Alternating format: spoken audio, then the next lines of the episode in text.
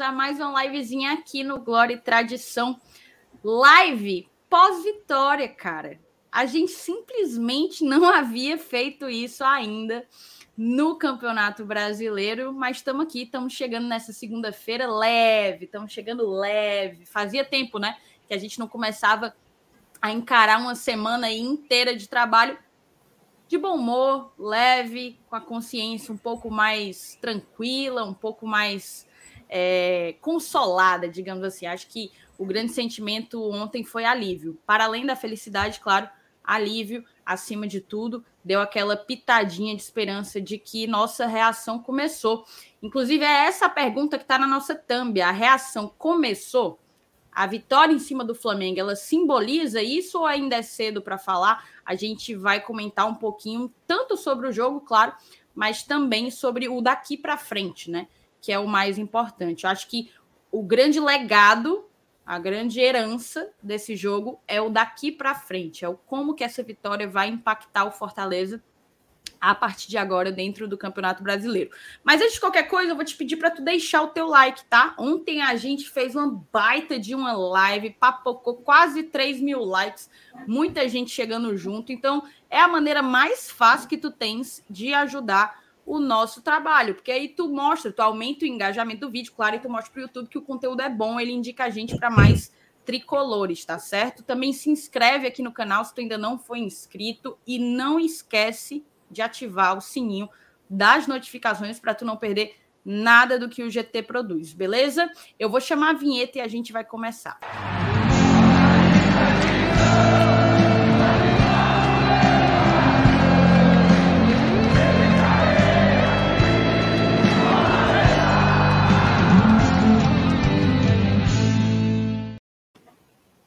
Boa noite, meninos. Sejam bem-vindos. Boa noite, Thais Lemos. estamos juntos, né? Após o pós-jogo de ontem, magnífico, maravilhoso, emotivo. Você foi muito certeira, né? Fazia tempo que a gente não começava uma segunda-feira com harmonia lá em cima, né? Talvez a última segunda boa foi a segunda pós-título de Copa do Nordeste. Porque mesmo a, a segunda-feira pós-vitória contra o Calcaia, nós estávamos meio engurujados, né? Assim, rapaz, ganhamos ontem, tetracampeão, mas tem Brasileirão já agora, de novo. Então, é... então acho que a última segunda-feira valendo, parecida com a de hoje, foi a segunda-feira pós Copa, Copa do Nordeste, onde a gente. Até ali estava tudo bem, né? Era semana de Libertadores, título da Copa do Nordeste, finalista da Copa do, do Campeonato Cearense. Ia começar a Libertadores naquela semana, então Boa noite, boa noite ao FT, boa noite a todo mundo que tá chegando no, no chat aí. Que seja uma semana leve, feliz, boa, perfeita e agradável. Boa noite, boa noite, boa noite, meu querido Saulo, boa noite, Thaís, boa noite, galera do chat, galera que tá acompanhando a gente só assistindo, mas sem interação. O que talvez seja o caso do. Rapaz, como é o nome do senhor agora? O do senhor, meu Deus, do vídeo. Pedro seu Bastilho, Pedro. cara. Pedro, seu Pedro, né? Que pode ser o caso do senhor Pedro. Um abraço para ele também. E assim, pessoal, é... acho que é uma sensação muito diferente, né? É, eu tô, assim, a gente fazia tempo que a gente não chegava aqui para iniciar a semana de alma lavada, né? Porque os jogos da Libertadores, que é onde Fortaleza conseguiu as últimas vitórias, foram em meio de semana. Então, para iniciar, assim, uma, uma com, sem peso, sabe? Sem aquele peso forte nas costas, porque já estava já tava ficando muito complicado o torcedor do Fortaleza olhar para a tabela e só ver dois pontos com essa vitória, cara, que estava totalmente assim, não totalmente, né? Mas assim, estava fora do script para o torcedor do Fortaleza. Eu acho que vale a pena a gente até conversar um pouco sobre o jogo, né? Até porque ontem a gente estava mais emocionado, né? A gente estava comemorando bastante. Foi uma, um momento para celebração, né? Então acho que é importante agora a gente também observar alguns acertos que Fortaleza fez ontem, alguns erros também que ele acabou cometendo e tentar entender essa situação atual de tabela, né? Como a galera no chat já estava adiantando, a rodada ainda não terminou. E para o Fortaleza sair da zona de rebaixamento, ainda tem um caminhozinho para se percorrer. Mas um passo de cada vez. Vamos analisar aqui muito bem. E espero que a galera goste mais dessa live do Glória Tradição. FT, é isso, vamos então começar tá, disso. Aí, só um. FT, a vitória de ontem colocou hum. um sorriso no seu rosto, FT? Ô, meu amigo, aí colocou mais que um sorriso, rapaz. Tu é doido? e você é reimoso, tá? Por lembrar dessa história, e você é não, é reimoso, viu, rapaz? Não, assim, é porque, assim, eu tenho tanto abuso desses caras, na boa mesmo, assim, na boa. Uhum. Que eu, eu, eu, eu, eu não consigo ser clubista, eu não consigo não ser clubista a esse ponto, né? Na hora que o. Por exemplo, se o Ceará ganhar do Flamengo, eu não fico um, um centavo feliz.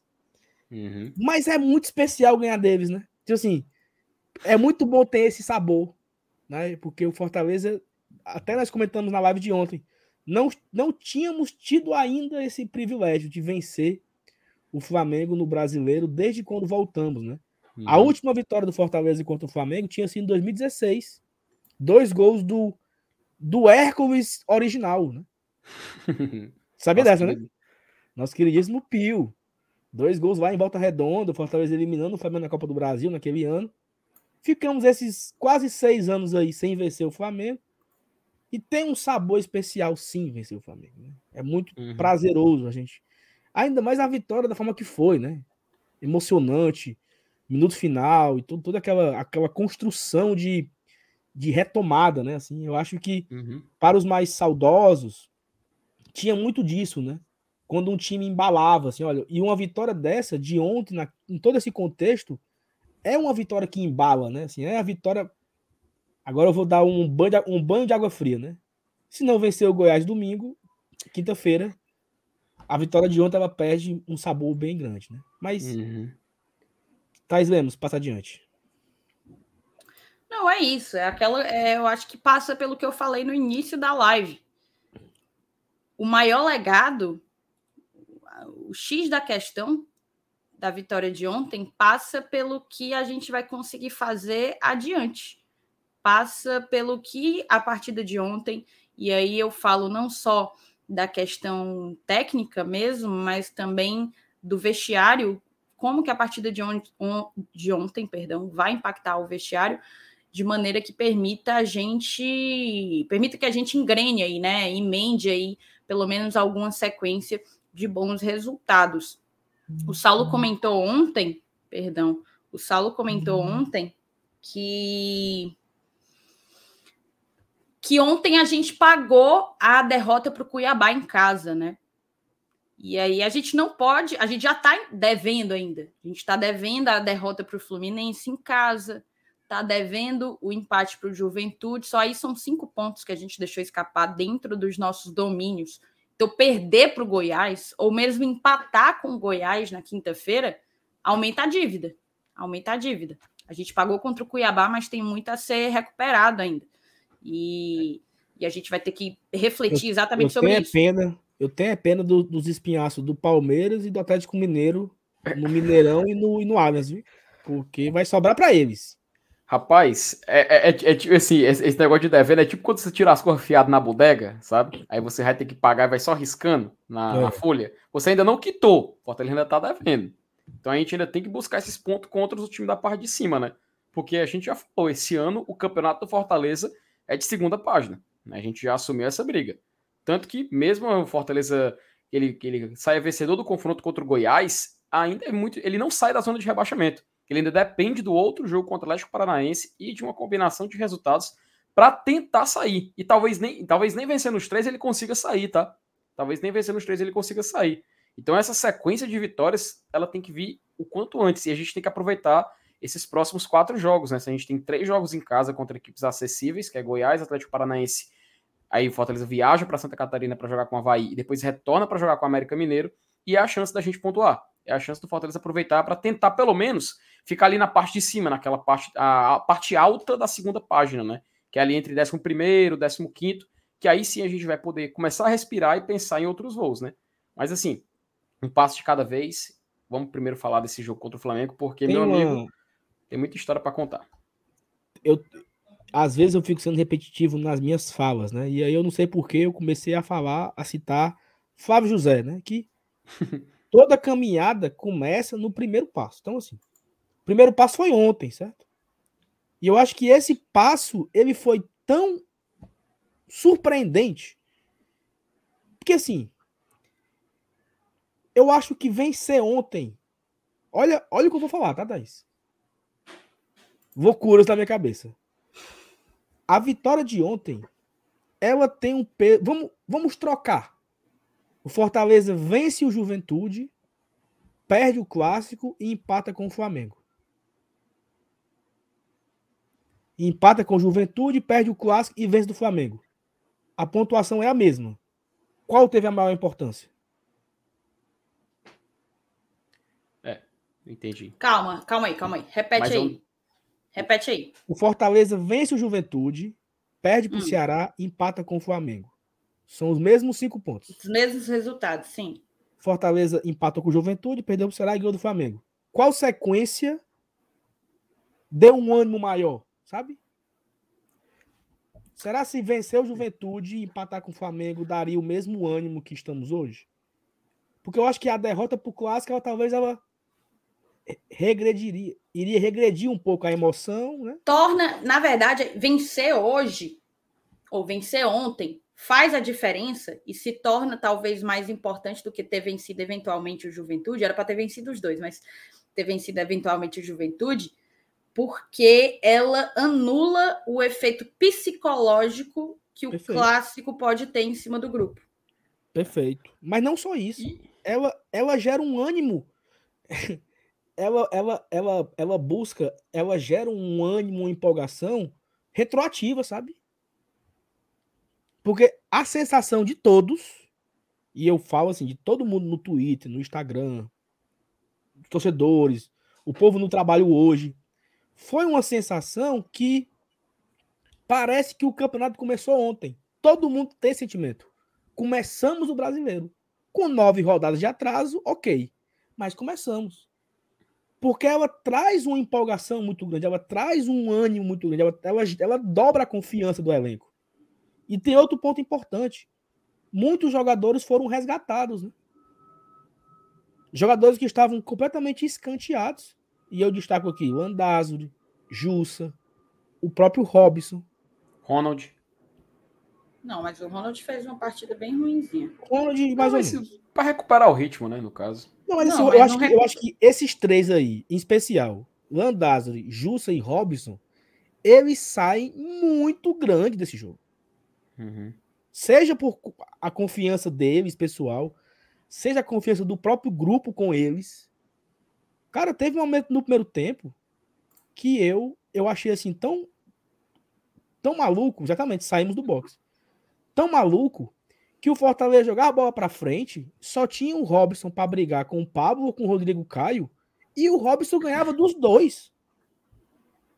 Teve uma aquela bola que o Pablo levou o cartão amarelo, eu tava tão confiante no Robson, certo? Eu tava tão empolgado com o Robson, que teve uma bola que foi pro Robson, eu falei, se o Pablo deixar a bola quicar, o Robson vira em cima dele. E foi dito e feito. O pa... não, mas ali o Robson também fez o Pablo de gato e sapato, né, meu? Não, mas, mas aí, mérito total do meu, do meu camisa 7. Claro, claramente. Então, assim, a, a confiança do Robson ontem tava absurda.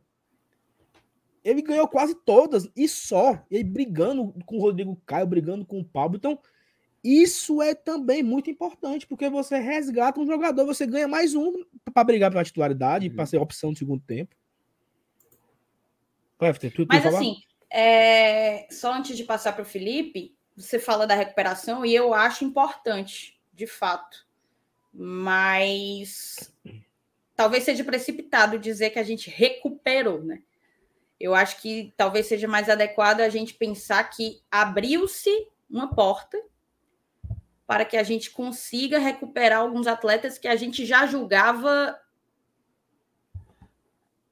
como, como jogadores que não agregariam mais no decorrer da temporada. A partida do Landassori foi a melhor dele com a camisa do Fortaleza. Mas para mim, para ele, para ele ganhar um, um título, um rótulo de que recuperamos o futebol dele, ou ele enfim encontrou o seu futebol no Fortaleza, ele precisa de não só sequência, como regularidade. É difícil para ele ter sequência porque ele substitui uma pessoa que é quase titular absoluto, mas sim regularidade, sempre que entrar, conseguir desempenhar é, boas partidas. Um ponto que a gente pode discutir é quanto ao posicionamento dele ontem, que foi diferente, que talvez isso tenha influenciado até na, no bom jogo que ele fez. Mas acho sim que o Robson foi muito brigador. E outra, tá? Brigou muito, chegou muito, fez muito e não levou cartão. Logo o Robson, que é pilhadão, né? A gente costuma conversar aqui que é pilhadaço e tal, não levou cartão. Conseguiu fazer. Levou, levou um amarelo, eu acho. Eu acho eu que não. Que... Ele levou um amarelo. Levou? Eu não, uhum. eu não tenho certeza, mas teve uma hora que ele deu uma, uma, uma lapada no cara. Não sei se foi no Rodrigo Caio que ele deu. Ah, foi. Ele levou, foi mesmo, ó. No finalzinho, levou mesmo. Foi, levou, levou. E, e, e, assim, foi nessa de brigar. Ô, né? Rob Gol, quando eu achava que você tinha sido um bom menino. Mas foi, aí não ia ser ele, né, Thaís? Aí não ia ser ele, é, né? Levou, agora tô lembrando aqui do lance aqui. Eu, eu, acho que ele levou ainda no primeiro tempo, não? Foi no segundo, não tô lembrando. Mas ele levou, eu lembro que ele levou um cartão. Ele deu uma, ele deu uma sungada em alguém.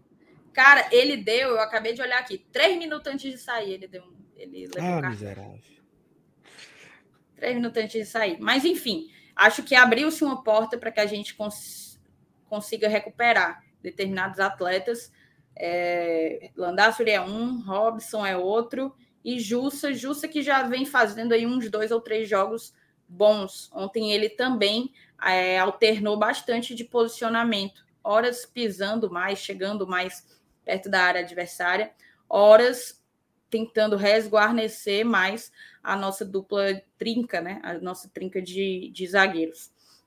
Mas aqui, Felipe, você quer dizer alguma coisa ou a gente vai para os comentários? Thaís, eu acho melhor a gente ir para os comentários, porque eu estou vendo que a gente está quase 20 minutos, né? E já tem muita mensagem salva. Sal... Vamos ler, aí a gente volta para o assunto, para poder a galera poder participar, é, a galera antes chegando, de né? qualquer coisa, ó, agradecer a galera que está chegando do BL, tá? Paideia, hum. não faça a menor ideia do que isso signifique mas é paideia.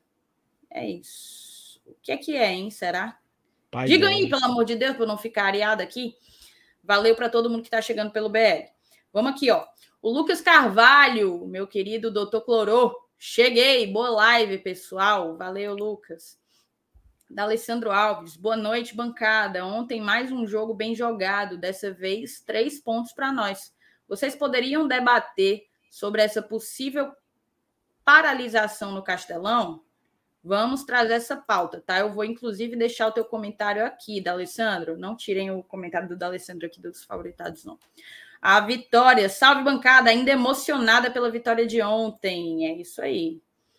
O Ricardo Batista, para todo canalense que me chamou de lanterna de ontem para hoje, minha frase é uma só. Só se chega em canoa quebrada se passar por Beberibe. Passe adiante. Boa noite, galera foda do GT. Esse Ricardo é... só quer ser o Braulio Bessa. Mas essa frase é minha, tá? Foi mesmo, foi. Que fique claro que essa frase é minha.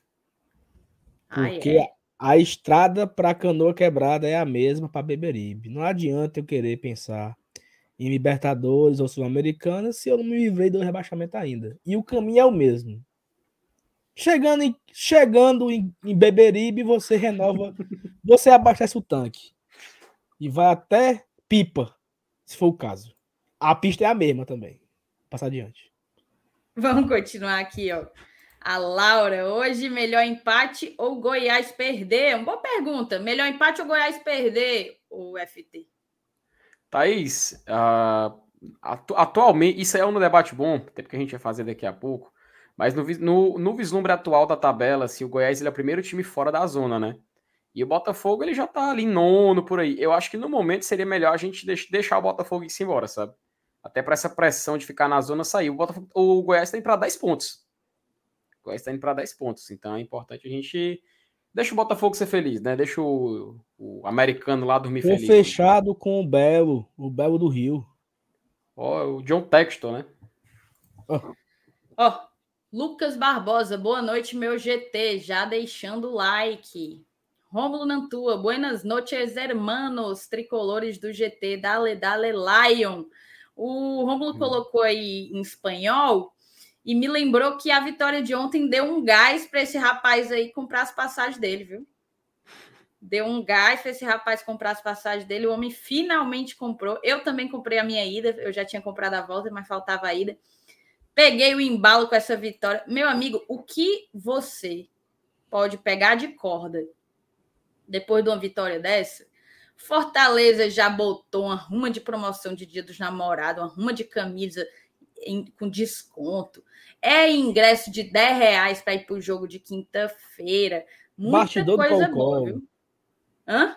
O bastidor do Colo-Colo que tava guardado para tempo. Ah, Maria, eu não acredito, não. Caralho, Eu não cara, sabia dessa, não. public- Minha nossa hoje. senhora.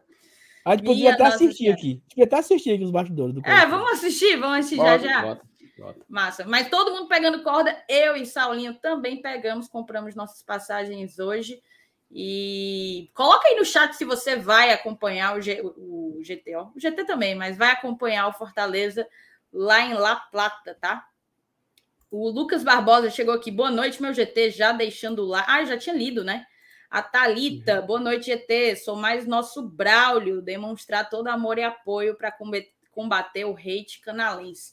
Eu tinha colocado isso aqui como tópico para eu comentar, mas já que a Thalita trouxe, eu vou antecipar e eu vou trazer essa discussão aqui agora. É, para quem não sabe, o Braulio ele é padrinho do Glória e Tradição há muito tempo. Eu acredito que, inclusive, antes da gente vir para o YouTube, né, Saulo? Sim, sim, sim. Quando a gente era só um podcast, quando a gente era só um podcast, ele já era nosso apoiador.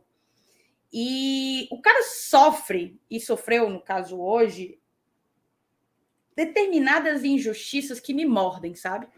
Porque você tem todo o direito de não gostar do, trabalho de alguém, da arte de alguém. Você tem todo o direito. Agora, você debochar e querer jogar, né? Jogar um ódio gratuito numa sociedade que já é movida por esse sentimento horroroso que é o ódio, para mim é muito covarde. E foi o que ele sofreu. Porque o Braulio, na verdade, ele sofre hate de parte de torcedores, não são todos, mas de alguns torcedores do Ceará, por um único motivo, cara. O Caba, um cara que espalha a nossa cultura para o país inteiro. Para o país inteiro. Ele torce Fortaleza. E aí isso faz com que na cabeça de um, uma horda de imbecis, isso faz com que tudo que ele fez e construiu se torne nada, pura e simplesmente por causa de uma rivalidade imbecil. Então eu queria aproveitar essa oportunidade para dizer que, e isso eu posso afirmar, nós três, inclusive, podemos afirmar categoricamente, é que que sorte a gente está podendo viver no mesmo mundo que Braulio Bessa, que sorte que a gente torce para o mesmo time que ele, porque o Braulio, se tem uma coisa que ele não é, é um cara demagogo. Eu acho que se eu pudesse falar da minha experiência com, com, com ele, eu diria que ele vive exatamente o que ele fala. O Braulio é um cara autêntico, inteiramente autêntico, e que espalha a nossa cultura de uma maneira bonita para muita gente que não tem acesso a ela. Então, é muito mais a se louvar do que a se criticar.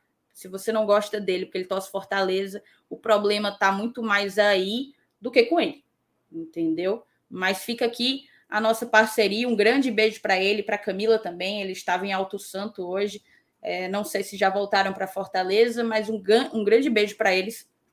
São parceiros aqui do GT e seres humanos, seres humanos enormes. Vocês querem dizer alguma coisa?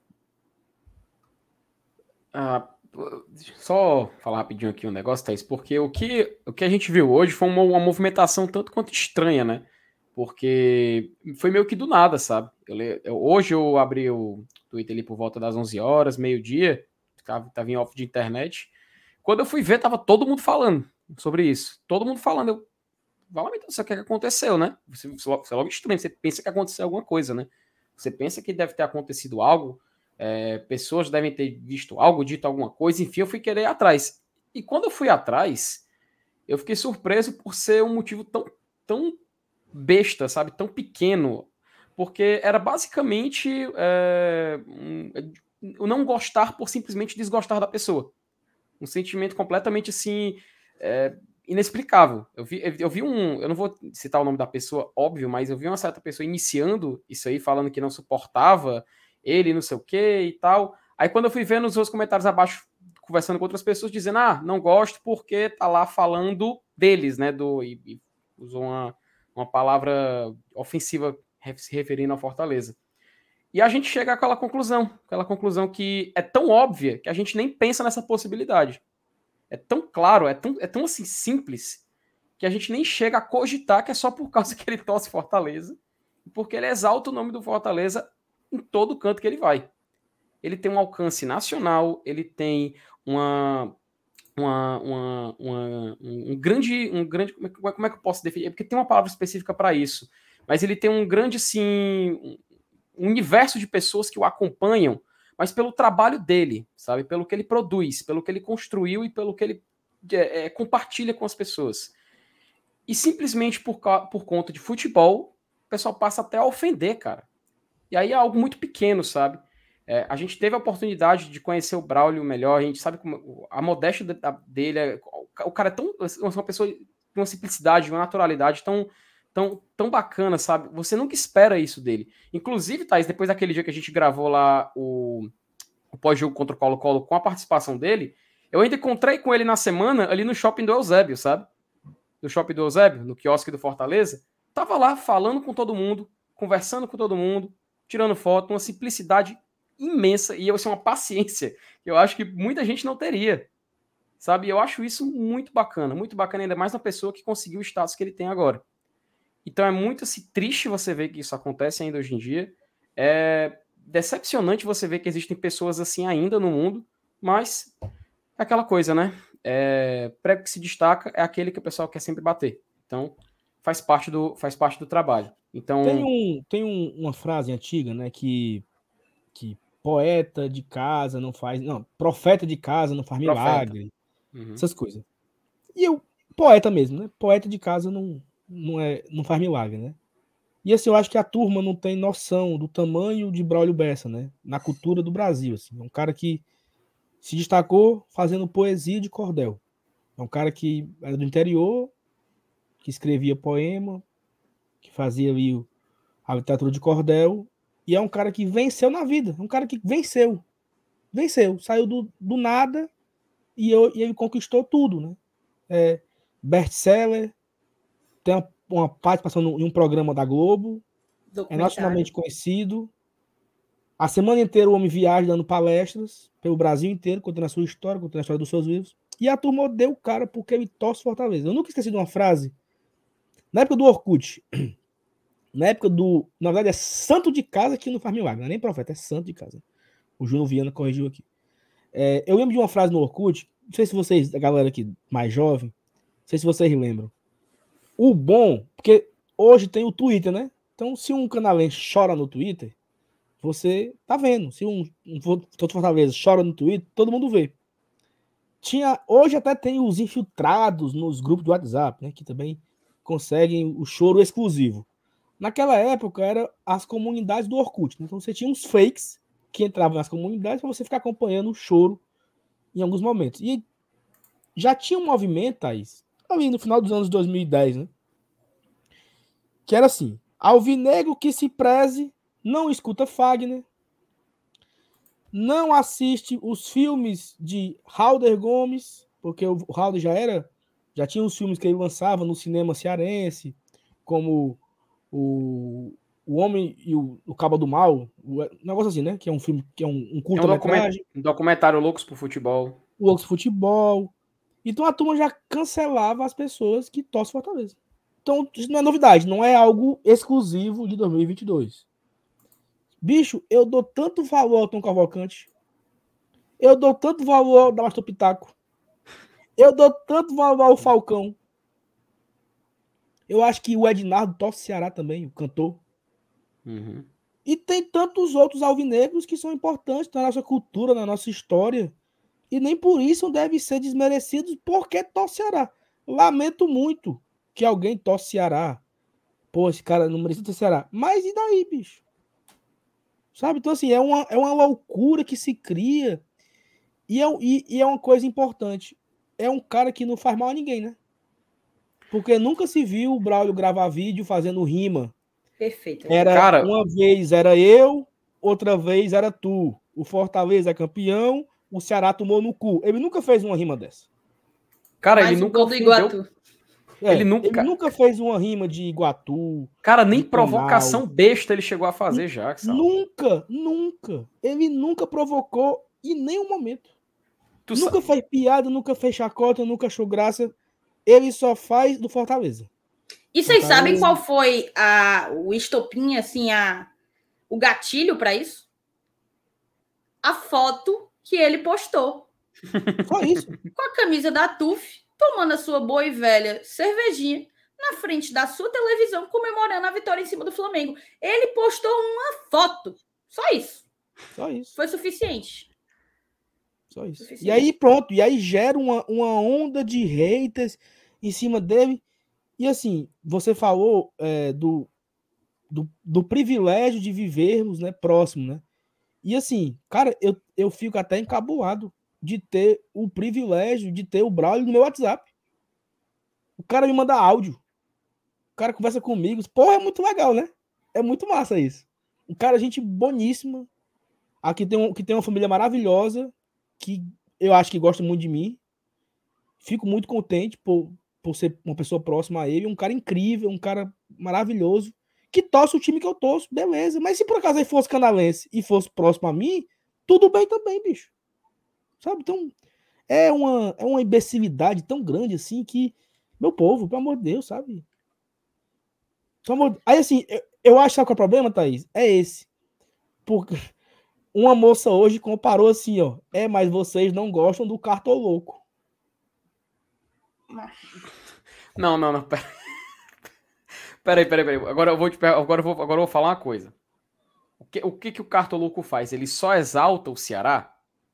Se eu, vou Não. dizer, eu vou ser bem sincero. se ele nem só isso, não faz nem sentido, não olha faz que, Eu sentido. sei que Eu não não faz queria- sentido. Não, mas, Não mas olha, olha só a lógica. Olha só, como a, olha só como é uma lógica quebrada. Se ele fosse um cara que só exaltasse o time dele, como por exemplo o Tom Cavalcante, quando tem a oportunidade faz, beleza, ninguém tá atacando o Tom Cavalcante, cara. Pelo contrário. A gente tem um- uma grande estima por ele. Eu nunca vi, eu trabalho dele. nunca vi ninguém, eu nunca vi ninguém. Ó, e olha que o Tom Cavalcante, por exemplo, ele tava assistindo o jogo do Ceará quarta-feira e ele costuma ficar narrando, né? Ele narra os gols do Ceará. Então tem um vídeo dele comemorando o gol do Clebão, quarta-feira. Uhum. E tudo bem, porra. Ele torce pro time dele. Qual o problema? Sim. Não vi, eu não vi ninguém no Twitter, ninguém no Twitter assim. Esse Tom Cavalcante é um pau no cu, né? Nunca, não vi. Zero, zero. Não teve nada. Então, pegando isso aí, Saulo, pegando isso aí. Agora, o Catoloco ele já fez provocação, não só com Fortaleza, mas com outros times também. Então é natural que aconteça uma certa desavença, uma falta de simpatia pela pessoa. É normal, é natural, porque tá tendo provocação. O que nesse caso do Braulio não existe de forma nenhuma. A única relação dele com o futebol é ele exaltando o time de coração dele, cara. E é isso que a gente fala. Pô, se o Vocês- problema é esse, se o problema é esse, procure alguém que torça pro seu time e mande essa pessoa exaltar também, pô. Você Ah, lembra disso aqui? problema? Felipe, tu lembra disso aqui, Felipe? Lembra disso aqui? Lembro. Isso foi em 2014. Tá? O Braulio não era o Braulio. O Braulio era o Braulio do Facebook, que tinha lá uma página, acho que era Nordeste.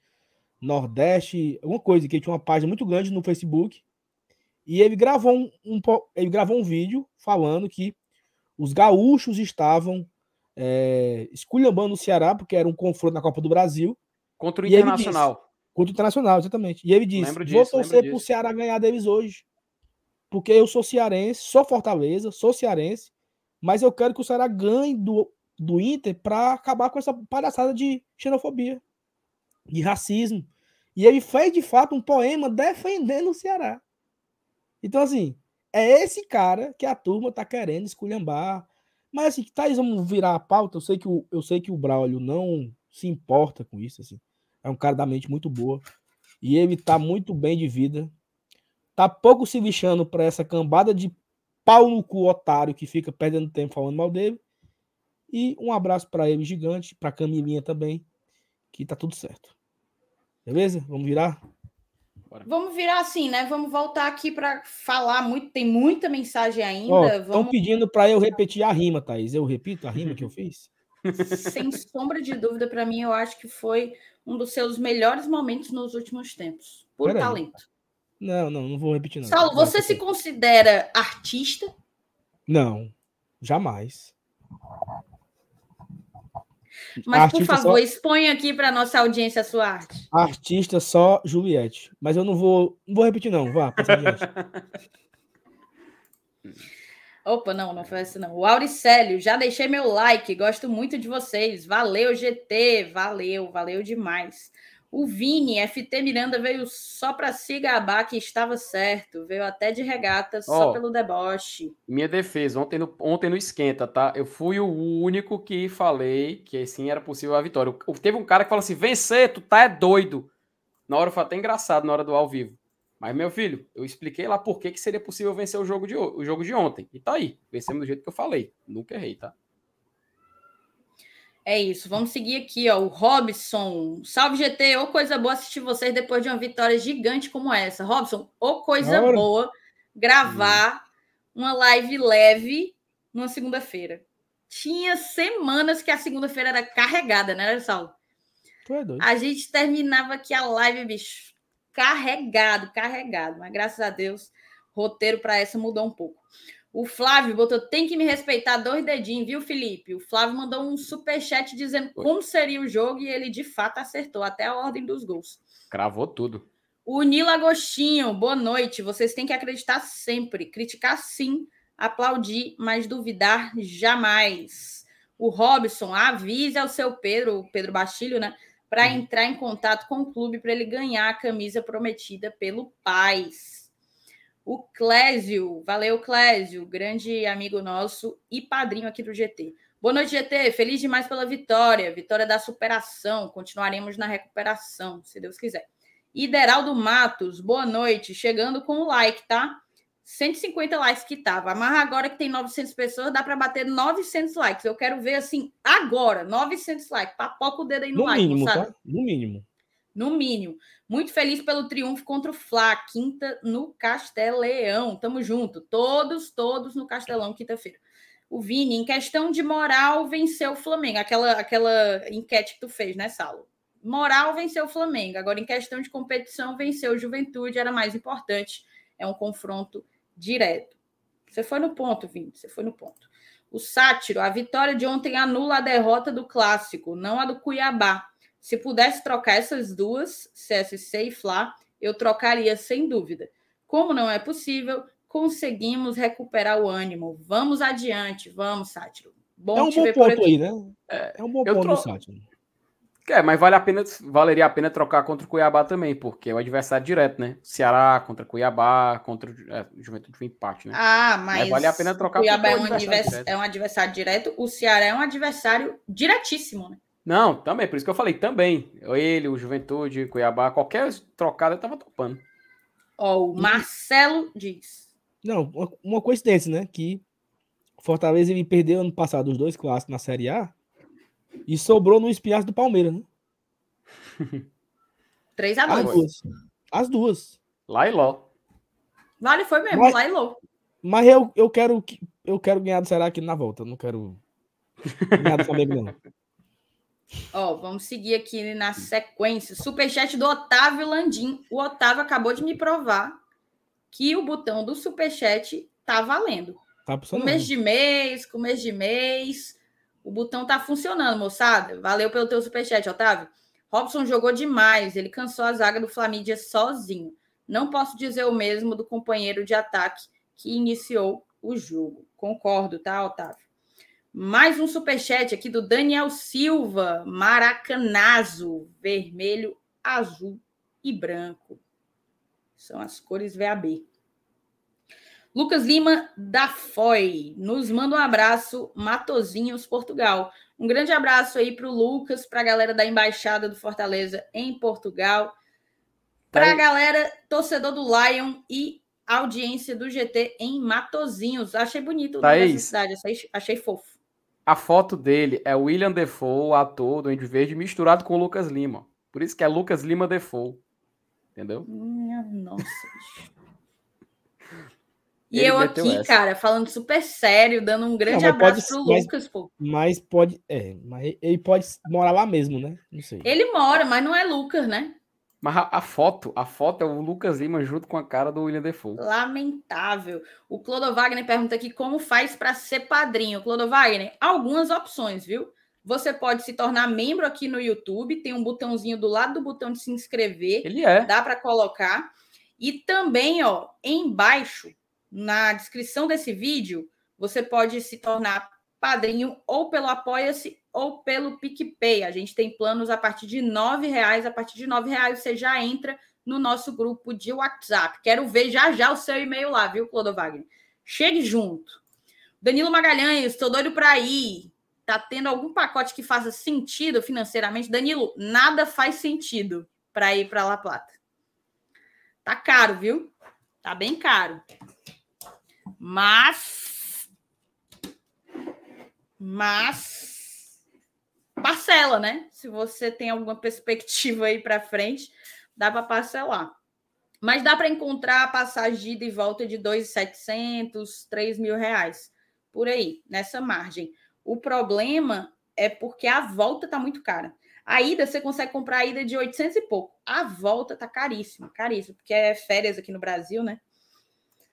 O Felipe Alisson, Tom Cavalcante é torcedor do Ceará e eu já dei muita risada dele narrando gols do canal, inclusive em cima do próprio Fortaleza. O cara é gigante no humor e não é a rivalidade que vai torná-lo ruim. É isso, Felipe. Perfeito. Ricardo Batista, todas as vezes que encontrei o Braulio, vi que o cara é muito simples. Tem um trecho de uma poesia dele que utiliza em quase tudo. Quem esquece de onde vem, não sabe para onde vai. Perfeito, Ricardo. Messias aqui lembrou que mudou a data aí de Fortaleza e Galo. Não, era um domingo, agora vai para o sábado. E tem superchat aqui também do Bruno Solano. Valeu, tá, Bruno? Ainda teve influencer canalense, um daqueles que desejou lesão do Romero, fazendo hate contra Braulio no Twitter. Solidariedade ao poeta. Ainda tem isso, tá, cara? Eu vi alguns comentários no Twitter no sentido de como se ele tivesse que apanhar calado. Como se, tipo assim, ah, não é legal a ódio, mas também não é para responder, porque ele é uma figura pública e tem visibilidade e alcance. É meio foda, né? Você apanhar, apanhar, apanhar, apanhar e ter que ficar calado. Ninguém fica. Ninguém. que foi? Tem gol. Nossa, essa é a bolinha. Essa é a bolinha do GT, é? Eita! Bom, hein? Bom, hein? Eu não vou comentar nada, porque da última vez que eu comentei aqui ao vivo num jogo, vale pra gente, rapaz, deu, deu Gol do nosso queridíssimo Putfire, certo? E eu queria aqui mostrar um negócio para vocês, porque já que o Putfire inaugurou o placar dele, eu vou ter Opa. até que tirar aqui outras notificações para, né, não me entregar. Lembrar aqui uma parada para vocês, ó. É porque eu tô no silencioso, porque eu tô em live. Opa, chegou aqui eu tô no silencioso porque eu tô em live, mas o OneFootball uhum. me notificou aqui 46 do primeiro tempo. Vale, meu Deus, voltei. 46 do primeiro tempo e o OneFootball me notificou. Para você que ainda não tem o OneFootball, eu recomendo que você baixe agora, tá certo? O OneFootball é um aplicativo indispensável para todo fã de esportes. Nele, tu tem acesso em tempo real a notícias, placares, dados, estatísticas e um monte de outros recursos em dezenas de ligas ao redor do mundo. Tu consegue acompanhar toda a cobertura. Eu vou até tirar aqui, ó, o bannerzinho. Tu consegue acompanhar toda a cobertura do Campeonato Brasileiro no OneFootball, a gente vai ter aí a abertura da janela de transferências e o vai e vem do mercado também recebe uma baita de uma cobertura lá no aplicativo. Tem muita coisa para você conferir, jogos ao vivo. Você pode, inclusive, no, é, assinar, né? No caso, ativar a notificação, como eu fiz aqui. Eu tinha feito, eu ativei a notificação para o jogo de Goiás e Botafogo, porque eu queria ficar ligado. Você pode fazer o mesmo com o próprio Fortaleza você ativa as notificações e eles te mostram, eles te eles te avisam, na verdade, sempre que surgir novas notícias sobre o Fortaleza, sempre que tiver um jogo para chegar, a escalação quando ela é divulgada, os melhores momentos, tudo, tá? Então tem muita coisa, é um aplicativo bem completo, você consegue baixá-lo de graça tanto para iOS como para Android. Eu vou colocar até aqui, ó, aqui o QR Code para vocês, para quem tiver um pouquinho mais de preguiçinha, só tacar o dedo aqui, ó, bota o celular na tela e consegue direto para baixar o OneFootball, tá certo? Tem também o link na no chat fixado e na descrição do vídeo. Todos os lugares você vai encontrar o link da gente. Tem que ser pelo nosso link, tá? Indo pelo nosso link, você ajuda o GT e fica 100%, 100% atualizado sobre tudo que rola no futebol do Brasil e do mundo. Vamos voltar aqui? Rapaz, o Zango bateu, viu?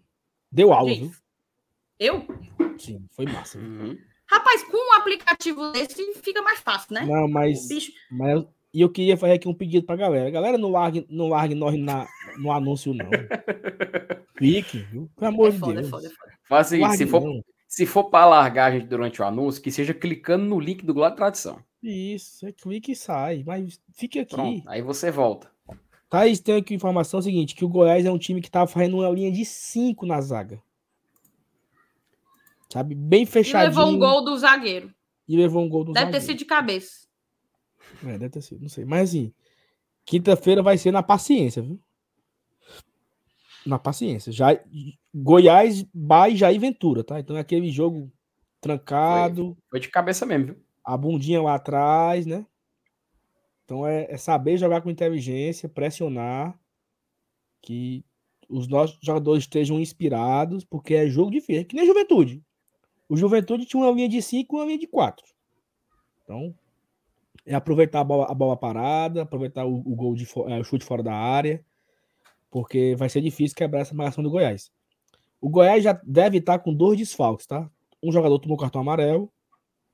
O nome do miserável tomou cartão amarelo? Que tomou cartão amarelo foi o. Foi o Elvis. Caio Vinícius. O Caio Vinícius tomou cartão amarelo e estava pendurado, está suspenso. E o Mateuzinho é um atacante, ele saiu quebrado. E pelo que ele saiu, dizem que ele não deve ficar pronto para quinta-feira, assim, né? Aquela visão ali de gente que não entende, né? De, de nada. Mas pelo que ele saiu, dificilmente ele estará pronto na quinta-feira. Então, Goiás tem, deve ter aí dois desfalques confirmados para a quinta. Perfeito, perfeito. Rapaz, é, quanto mais eu leio, mais mensagem aparece. Mas vamos dar uma corrida aqui para a gente também poder avançar nos, nos recados, né? Na, na pauta aqui da live, que é, que é o que importa. Deixa eu ver aqui, ó. Vale, meu Deus, eu tinha até me perdido, mas achei. Cadê? Não, não achei, não. Tá aqui, ó. O... Eu acabei que eu nem tinha lido, eu acho que eu não. Ai, te... li, li sim. Meu Gustavo Deus. Fernandes está com menos de um mês. O Braulio gravou um vídeo mandando um salve para um amigo meu que torce para o rival. O poeta foi super gentil, fã demais desse homem. Exemplo na profissão e no caráter. É. Perfeito, também sou fã. A Sandra, ó, boa noite, galera. Só lembrando, no ano passado, após a perda do clássico, fomos a São Paulo e ganhamos do Palmeiras. E decoramos, lembram? Foi massa, aquele jogo foi massa. O Nicolas Campos, qual a expectativa? Inclusive, aquele jogo me lembra que o Voivoda já foi no Morumbi e ganhou, já foi no Allianz Parque e ganhou, ontem foi no Maracanã e ganhou. Mineirão também, também foi no Mineirão e ganhou. Então, os três melhores times do país, ele foi, né? E o. São Paulo tem uma tradição gigantesca, um tabu gigantesco conosco jogando no Morumbi, quebrou nessa dita partida no ano passado, quando o Voivoda ganhou. Aí aqui, cadê? Deixa eu ver. O Nicolas Campos, qual a expectativa para o sorteio da Copa do Brasil? Também o Cássio perguntou: vai ter transmissão do sorteio da Copa do Brasil? Vai, tanto o Vitor como o Cássio vai ter transmissão aqui no GT a partir das duas horas da tarde, salvo engano, a gente já vai estar tá ao vivo, tá certo? Tem, se eu não me engano, o próprio Nicolas, ó, eu chamei de Vitor, é o Nicolas, Nicolas e Cássio.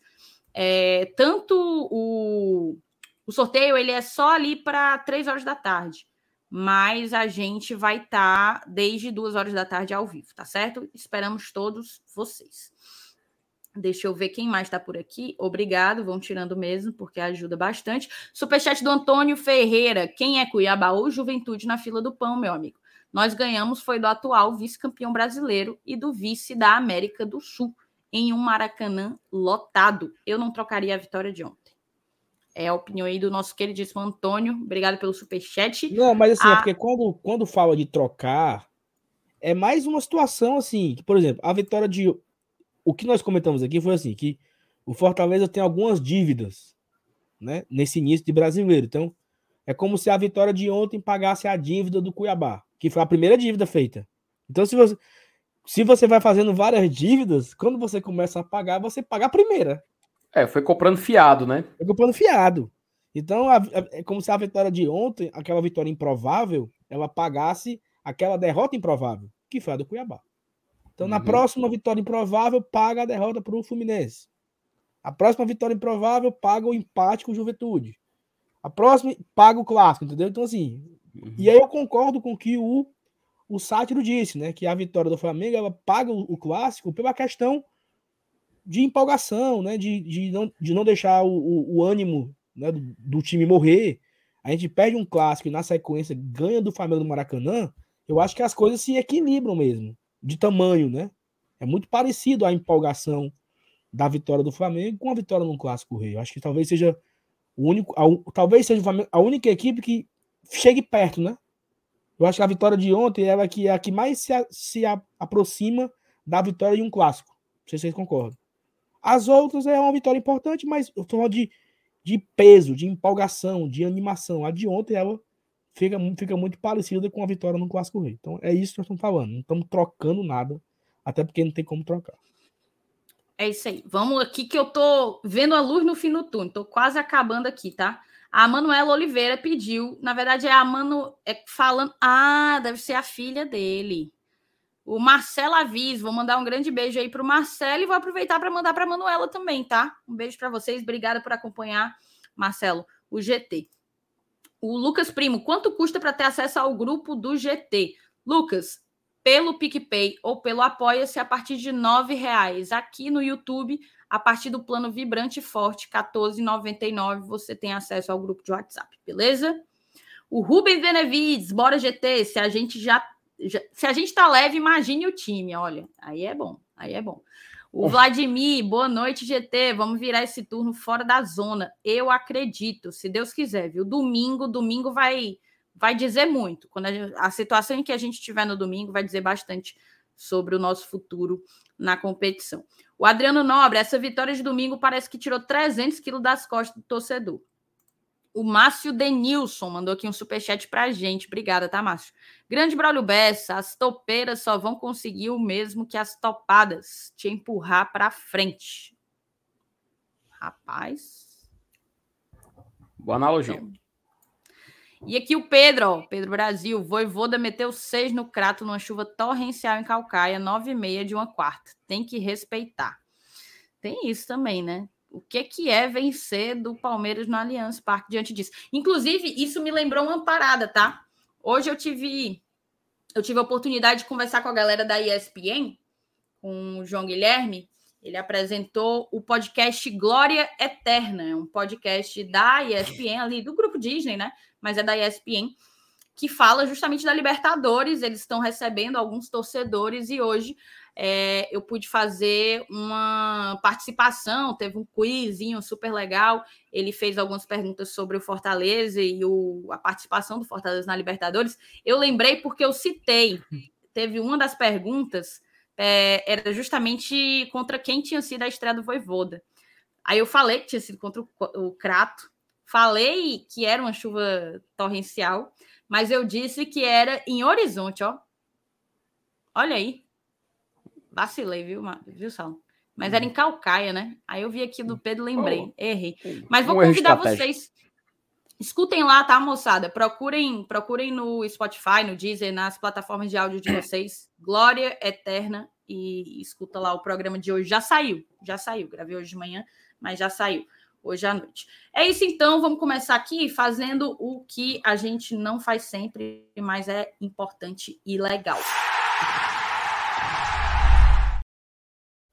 Vamos começar, vamos começar a pauta. A gente tinha deixado para falar hoje fazer uma análise mais fria do jogo de ontem, mas pensando no amanhã, né? Eu vou, a gente até já se embananou aqui, já são nove horas da noite, então eu acho que já dá para fazer a análise pensando no, no dia seguinte, pensando no próximo jogo contra o Goiás e no jogo seguinte contra o Atlético Paranaense, já que a gente tem, vai ter essa sequenciazinha aí de dois jogos em casa e a gente tem que aproveitar essa oportunidade. O Fortaleza que ainda não venceu dentro de casa, né, velho? Óbvio, não tinha vencido, era all, mas vem conquistando resultados muito ruins. Já jogou cinco jogos aqui e empatou contra o Juventude, contra o São Paulo, perdeu contra o Fluminense, contra o Cuiabá e contra o Ceará, não foi? A gente jogou mais algum? Não, foram cinco, né? Três derrotas, dois empates.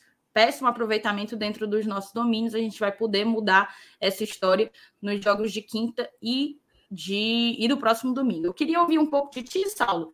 É, como é que. Na verdade, vou olhar, eu vou ouvir o Felipe, porque ele não estava aqui ontem no pós-jogo. Felipe, eu queria que tu compartilhasse com a gente. Não sei se a minha internet está boa, acho que estou sendo notificada aqui que está ruim, mas eu queria que tu compartilhasse com a gente a tua, a, as tuas percepções do jogo, de uma maneira sintética, as tuas percepções sobre o jogo e qual é o caminho para que, de fato, o, a vitória em cima do Flamengo ontem não seja apenas assim um uma faísca, né? Para que de fato a gente consiga aproveitá-la e engrenar, de fato, entrar no jogo, passar a jogar a, o Campeonato Brasileiro, a Série A.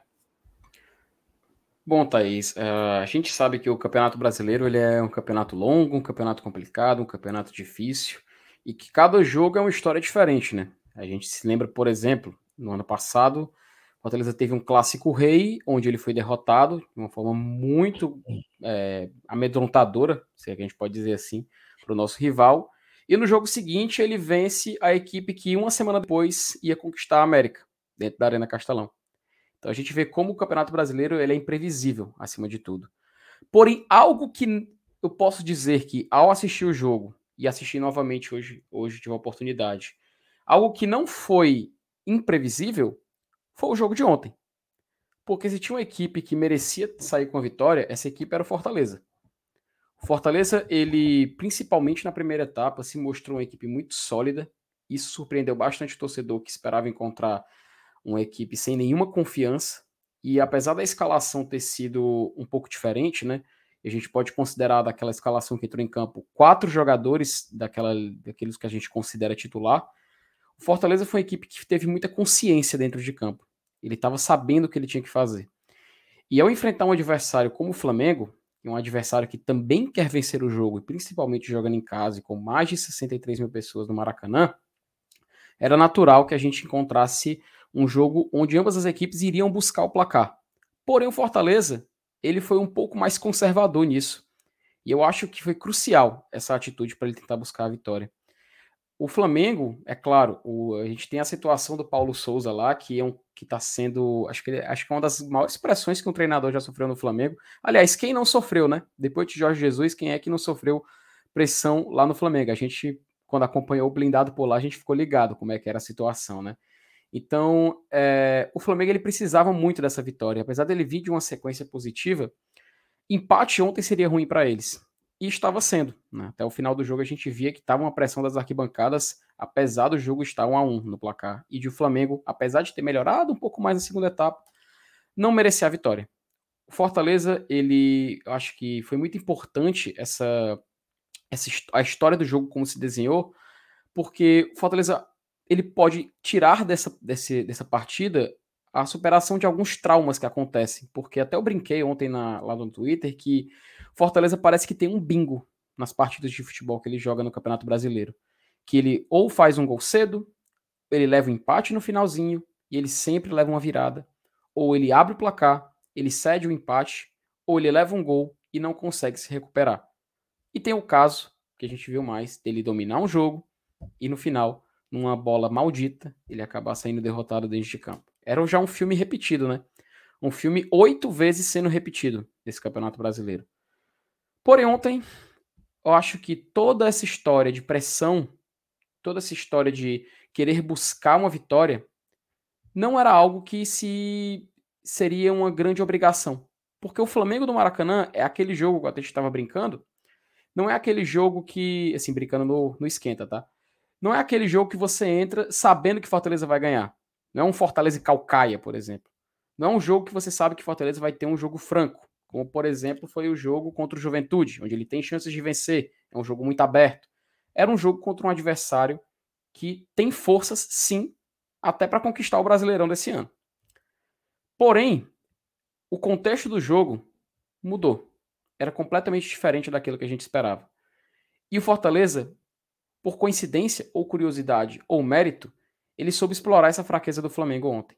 Essa pressão, essa necessidade que eles tinham de querer trazer essa vitória. Eu achei muito interessante, sabe, Thaís, que tem um certo momento no jogo, assim, o Fortaleza na segunda etapa, comparado com a primeira, ele tinha uma linha de três zagueiros, só que você viu o Benevenuto um pouco mais à direita, sabe? O Landázuri saindo um pouco mais para o jogo. O Fortaleza estava meio que se armando contra o Flamengo. Foi ali por volta dos 30, salvo 33 minutos. O Fortaleza estava começando já a se a, a, colocar as garrinhas de fora, né? Como a gente gosta de falar brincando. E no final do primeiro tempo, o Fortaleza já estava colocando o Flamengo na roda, trocando passes e o Flamengo perdido, sem se encontrar, sem saber o que fazer eles conseguem aquele gol, aquele gol que o torcedor do Fortaleza já abalado por outras, outras histórias que viveu no Campeonato Brasileiro, sabia que o destino poderia lhe pregar uma peça e acabou lhe pregando, porque teve o pênalti para o Flamengo cobrar. E detalhe, tá? Nesse pênalti que o Flamengo cobrou, o Iago Pikachu ele se adiantou, cara. O Iago Pikachu, na hora que o Pedro toca na bola, ele tá praticamente do lado do, do, do Pedro na hora da cobrança. Então o natural é que fosse fosse, tá, tá, no muro, tá, Thaís? O natural é que fosse solicitado. Quase que ele bate o pênalti. Quase que ele bate o pênalti. O natural é que fosse solicitada a volta da cobrança e o Flamengo ter a oportunidade de tentar fazer o gol novamente. Só que mesmo assim, mesmo com isso acontecendo, Fortaleza, a gente pode dizer, não vão ser hipócritas, né? Fortaleza foi beneficiado. Fortaleza foi beneficiado nessa, nessa ocasião. E contra o Flamengo dentro do Maracanã. Tem torcedor aí que vai querer dizer que é reparação histórica, mas fale o que quiser é da história do jogo. Infelizmente aconteceu. Eu fico até um pouco triste, sabe? Ter acontecido. Mas como foi a favor do Fortaleza, finalmente, depois de tanto sofrer, principalmente no jogo passado, muito obrigado. Pronto, tá pago. Se, gente, se, se o Saulo ficou brincando dizendo que tava lá no, no débito, comprou fiado, pronto. Essa ficou, essa tá paga.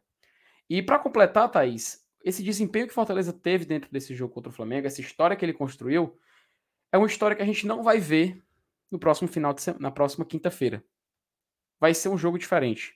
É outro adversário. É um time que tem uma outra estrutura, é um time que vem de outro momento.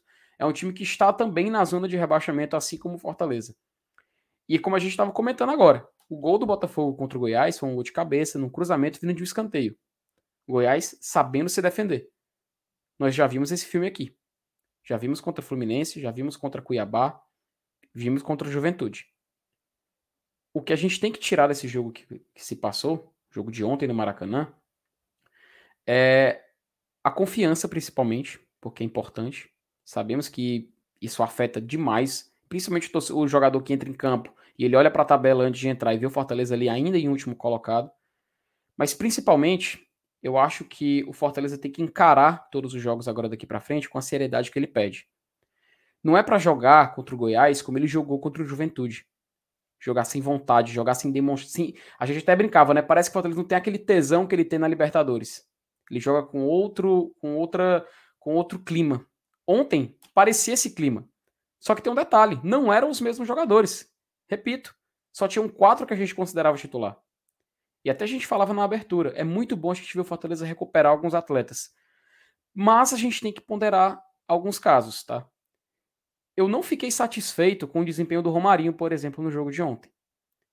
Eu acho que o Romarinho é um jogador que o Fortaleza já, já deve começar a pensar, já deve começar a olhar de outra forma, né? Ele ainda tem um contrato com o Fortaleza, renovou, inclusive, nessa temporada.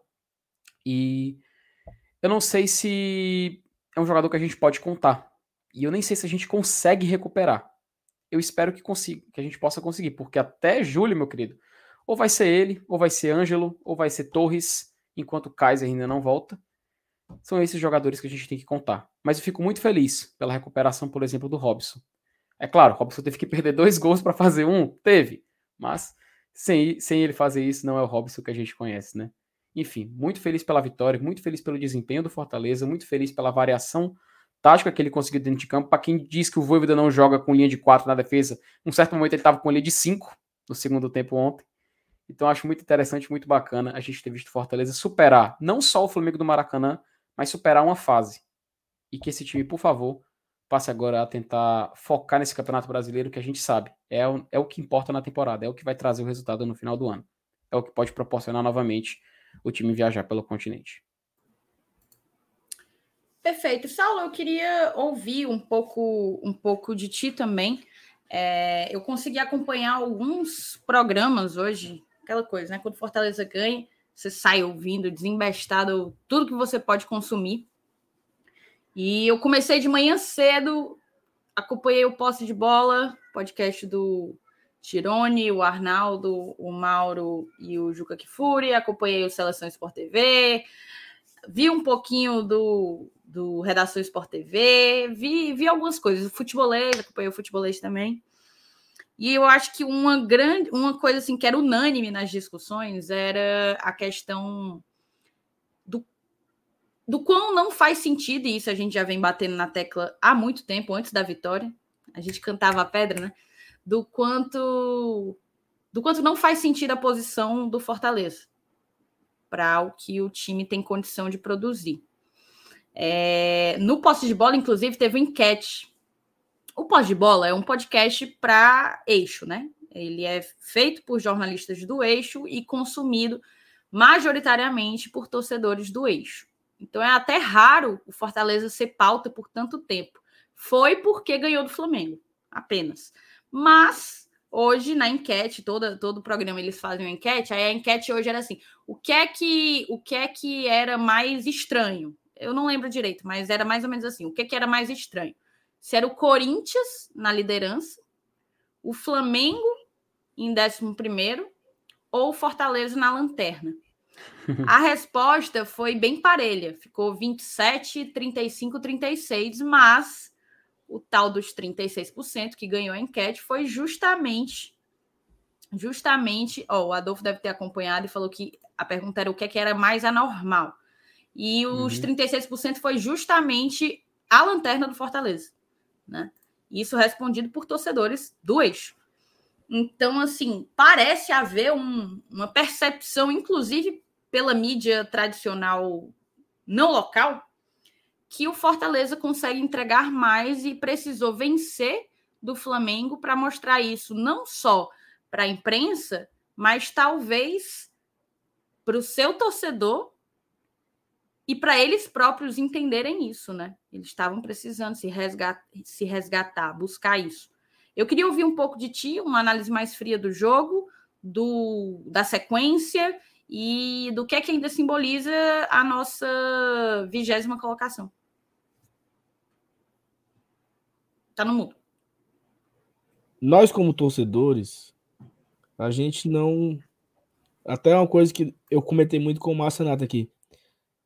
Nós cansamos de ficar nessa ladainha de o time tá jogando bem. Estamos jogando bem, vai dar certo. Porque essa ladainha uma hora cansa. Então, quando você joga bem contra. Eu sei que muita gente não acha que jogamos bem, mas eu acho que não jogamos tão mal assim contra o Internacional. Não foi uma partida horrível do Fortaleza. Foi uma partida média, assim. Dava para ter feito 2 a 1 um com o Pikachu e perder o segundo pênalti. É, o Inter também não fez muita coisa no jogo todo, mas enfim. Jogamos razoavelmente contra o Inter. Jogamos muito bem contra o Corinthians, muito bem contra o Botafogo, razoavelmente bem contra o São Paulo, bem contra o Fluminense. Na medida do possível, com a menos, dentro das nossas possibilidades, bem contra o Ceará, dentro da medida do possível. Só que nenhuma dessas partidas nós pontuamos, né? P pro Inter, P pro Corinthians, P pro Botafogo, P pro Ceará, P pro Fluminense. E meio que cansa você dizer que ah, jogamos bem, mas perdemos. Ainda mais numa competição de pontos corridos, onde jogar bem é um detalhe, né? Claro que se você consegue jogar bem, ter desempenho, ter pontuação, é maravilhoso. Mas se você consegue fazer pontos jogando razoavelmente, pouco importa o desempenho. O Corinthians foi campeão brasileiro 2017, vencendo de 1 a 0 em 1 a 0 em 1 a 0 com o Caribe e foi campeão brasileiro. Então, pergunta se o corintiano não comemorou o título jogando mal e sendo, e sendo campeão. Isso é um detalhe. Então, essa ladainha, a gente estava cansado, né? Acho que até o, o próprio Rizek falou. É, o Rizek tem falado muito do Fortaleza, né? Primeiro que ele falou que não fazia sentido o Fortaleza na, na lanterna, porque é, tinha amassado o Corinthians, amassado o Botafogo, amassado o Fluminense e zero pontos nesses três jogos. Que a lógica era o Fortaleza ter feito nove pontos nesses três aí. Que ele fez zero, ter feito nove. Fortaleza 9 mais 5 tinha 14 e estava no G4, tá? Então, mas não aconteceu. Então, não adianta ficar nessa. Ah, tal. E o Isaac falou um negócio ontem no Twitter, eu acho que foi depois do, do empate do Flamengo que falou isso. Que ele não tinha visto ainda no Brasileirão um time jogar muito bem e não ter desempenho em pontos. Porque é natural que o lanterna da competição, principalmente na nona rodada, seja o time mais fraco do campeonato. Aquele time que não saiu do canto, aquele time que ficou parado. Né? Todo mundo vai pontuando, vai andando e o time fica para trás. Esse time não é o Fortaleza. Definitivamente o Fortaleza não é a pior equipe do campeonato. Não é. Mas os pontos corridos, ele é muito traiçoeiro, né? Ele é muito é muito perigoso a competição. E aí assim, a vitória de ontem, além de nos recolocar no jogo, ela comprova tudo isso que foi dito por esses caras, né? não merece estar nessa posição. É muito time para estar nessa posição. É muita falta de sorte, porque assim, você, porra, dá para ter empatado o clássico, né? O Romero perde um gol dentro da área, depois o Robson também perde.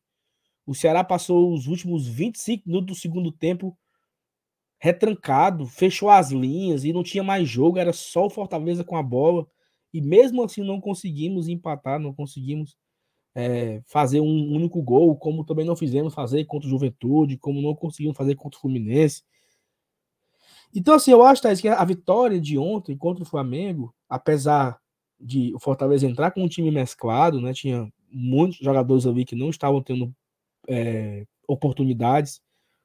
Foi um jogo para dar essa, essa carga, sabe? Dar esse ânimo aí. E você e é importante ver algumas mensagens é, eu acho que todo mundo se empolga quando ganha. Seja a vitória contra o Juventude, seja com o Flamengo. Toda vitória em Série A é muito difícil. Vitória em Série A, principalmente em casa, e eu, e eu trago aqui a minha última Série A, né? Em casa, que foi a 2019, né? Porque a 2020, nós praticamente. Nós, nós não curtimos a Série A, foi toda em casa, toda portões fechados. E a 2021 foram poucos jogos, né? jogo do Goianiense. Grêmio, começou. as vitórias, né? Grêmio, Palmeiras, Juventude e Bahia, se eu tiver enganado, foram essas quatro que vencemos como mandantes, né, na Arena Castelão. Teve um empate com Palmeiras. Uhum. Grêmio até... Paulo, teve, ó, até Paranaense também, mais um, o Fábio é. lembrou. Grêmio, Atlético, Atlético Paranaense. Ó, Atlético Goianiense perdeu, o Flamengo perdeu, o Grêmio ganhou. Uhum. Atlético Paranaense ganhou, São Paulo empatou, perdeu para o Ceará, ganhou do Palmeiras, Juventude e Bahia. Isso. Nove. Nove jogos como mandante, se não estou enganado aqui, na minha memória. Os jogos que nós saímos do estádio ano passado e os jogos que nós saíamos vencedor em 2019 é aquele jogo que a turma sai eufórica. Seja uma vitória contra. Eu lembro de uma vitória contra o Havaí em 2019. Era um sábado à tarde. Você vai embora feliz como se fosse um título. Porque é importante demais ganhar na Série A. E a gente não tava tendo essa, essa sorte aí, né? Não tava acontecendo isso. Ano passado, é, ano passado conseguimos, esse ano ainda não me parece assim, sabe? Eu não sei se, se, se todo mundo tem esse sentimento aí. Mas me parece assim, que a, a turma se acostumou. Não, relembrou como é vencer, nós, torcedores, né? Na Série A. E tem uma, uma, uma, situação importante que é a mensagem. São duas mensagens que eu observei. Na hora do gol do Hércules, cara, todo mundo abraçou ele. Assim, isso é uma mensagem clara. O grupo tá junto, entendeu? O grupo entendia. São a entrevista do Pikachu após o clássico, né? Onde ele destaca: não desistam da gente. O técnico não tem culpa. Né? Ele falou algo, algo desse tipo. E após isso, foi uma, o Pikachu deu, deu uma, uma mensagem, né? Ó, estamos incomodados, tá osso. Vai dar certo, mas tá difícil tal. E o gol do Hércules é outro, sabe? Porque é um gol que todo cara, todo mundo. Eu acho que só quem não foi foi o Gaston, porque estava suspenso, e o, e o Voivoda. E o Boeck, uhum. porque o Boeck não deu tempo ele chegar na carreira. Até porque no, o paredão tem que ficar no canto dele. O paredão fica no canto, para não cansar. Mas todo mundo correu para abraçar o Eco, fez uma roda ali, todo mundo pulando. Essa energia, ela é muito importante, cara. Porque essa, é, eu não sei se foi Thaís, ou foi FT, ou foi MR que falou aqui, ou foi Evanilson. Quem vai, quem vai nos tirar da lanterna são eles. Nós aqui não. A gente pode criticar, comentar, avaliar, analisar, refletir. O pai pode fazer mil entrevistas pedindo desculpa, pedindo perdão. O Voivoda, quem vai tirar o time da situação são jogadores. São eles que, que cumprem o, aquilo que o técnico disse, são eles que marcam, são eles que voltam, são eles que recompõem, são eles que finalizam. E aquela energia pós-gol do Hércules ali, ela me deu assim um sentimento muito bom, sabe? O sentimento de que o grupo tá fechado, o grupo tá unido, todo mundo no mesmo na mesma vibe, sabe? Talvez os caras eles se perderam ali um pouco no Libertadores é prioridade, brasileiro, e também tem muita coisa de eu não vou dizer que é sorte, sabe? Mas assim, vamos imaginar que o Fortaleza vá para o intervalo vencendo o Corinthians de 2 a 0. Que o, o Sebadios não tenha sido expulso. E que o Max não tenha falhado contra o Fluminense ali, que o, o, o Landazzo não cabeceie para trás e não sai o gol. Sabe, assim, não tem como você voltar. Mas foram jogos que o Fortaleza jogou muito bem, né? E, e fez zero pontos, sabe? Então é, é muito foda isso, né? Eu tava pensando, eu tava conversando hoje no almoço com um colega que torce Corinthians, e ele disse, Saulo, era para ter ido pro intervalo, Fortaleza ganhando de 3 a 0 no, lá na arena do Corinthians. Só o Moisés perdeu uns dois incríveis. E assim, o Corinthians não buscava, não, tá? Porque o Corinthians jogou bem o segundo tempo contra o Fortaleza, mas ganhou fazendo um gol contra. Zero mérito. Zero mérito. Não foi mérito do Corinthians o gol do Fortaleza. O cara botou pra área, o Benevenuto não cabeceou, o Jussa é surpreendido, gol. Qual foi o outro chute do, do Corinthians em cima do Max? Não teve. É. E aí o Fortaleza chega numa situação dessa, com cinco pontos na lanterna, a cinco pontos da zona, o Goiás está perdendo, graças a Jesus. Estão ficando aqui cinco pontos para sair da zona. E, cara, assim, estamos na briga, entendeu? O campeonato tá muito achatado. O líder tem 18. O Lanterna tem 5. São 13 pontos em 9 jogos. É muito pouco. É, e eu acho que é muito pouco os de cima mesmo, sabe? A pontuação ela não tá muito forte, não. Sábado, quando o Ceará abriu o placar contra o Curitiba, tava indo a 12.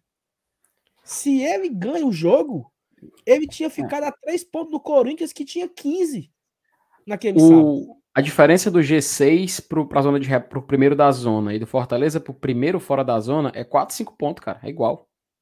Pois é, entendeu? Então, assim, olha só. O Ceará tá fazendo. O Ceará tá vendo a 12, né? Ele tá ficando nas 3 pontos do Corinthians, que tinha 15. Isso antes da rodada, né? Toda. Porque agora o líder tem 18 pontos, foi o próprio Corinthians, que venceu ontem. Mas assim, duas vitórias, vocês ficam numa situação já mais confortável, sabe? É um campeonato que está muito apertado, não está nada decidido. E eu digo mais: desse Fluminense para baixo, tudinho aí tá na briga, entendeu? Todos. Porque nós estamos a seis pontos do Fluminense, que é o décimo primeiro. Se eu falei que nós estamos a cinco pontos de sair da zona, estamos a seis do décimo segundo.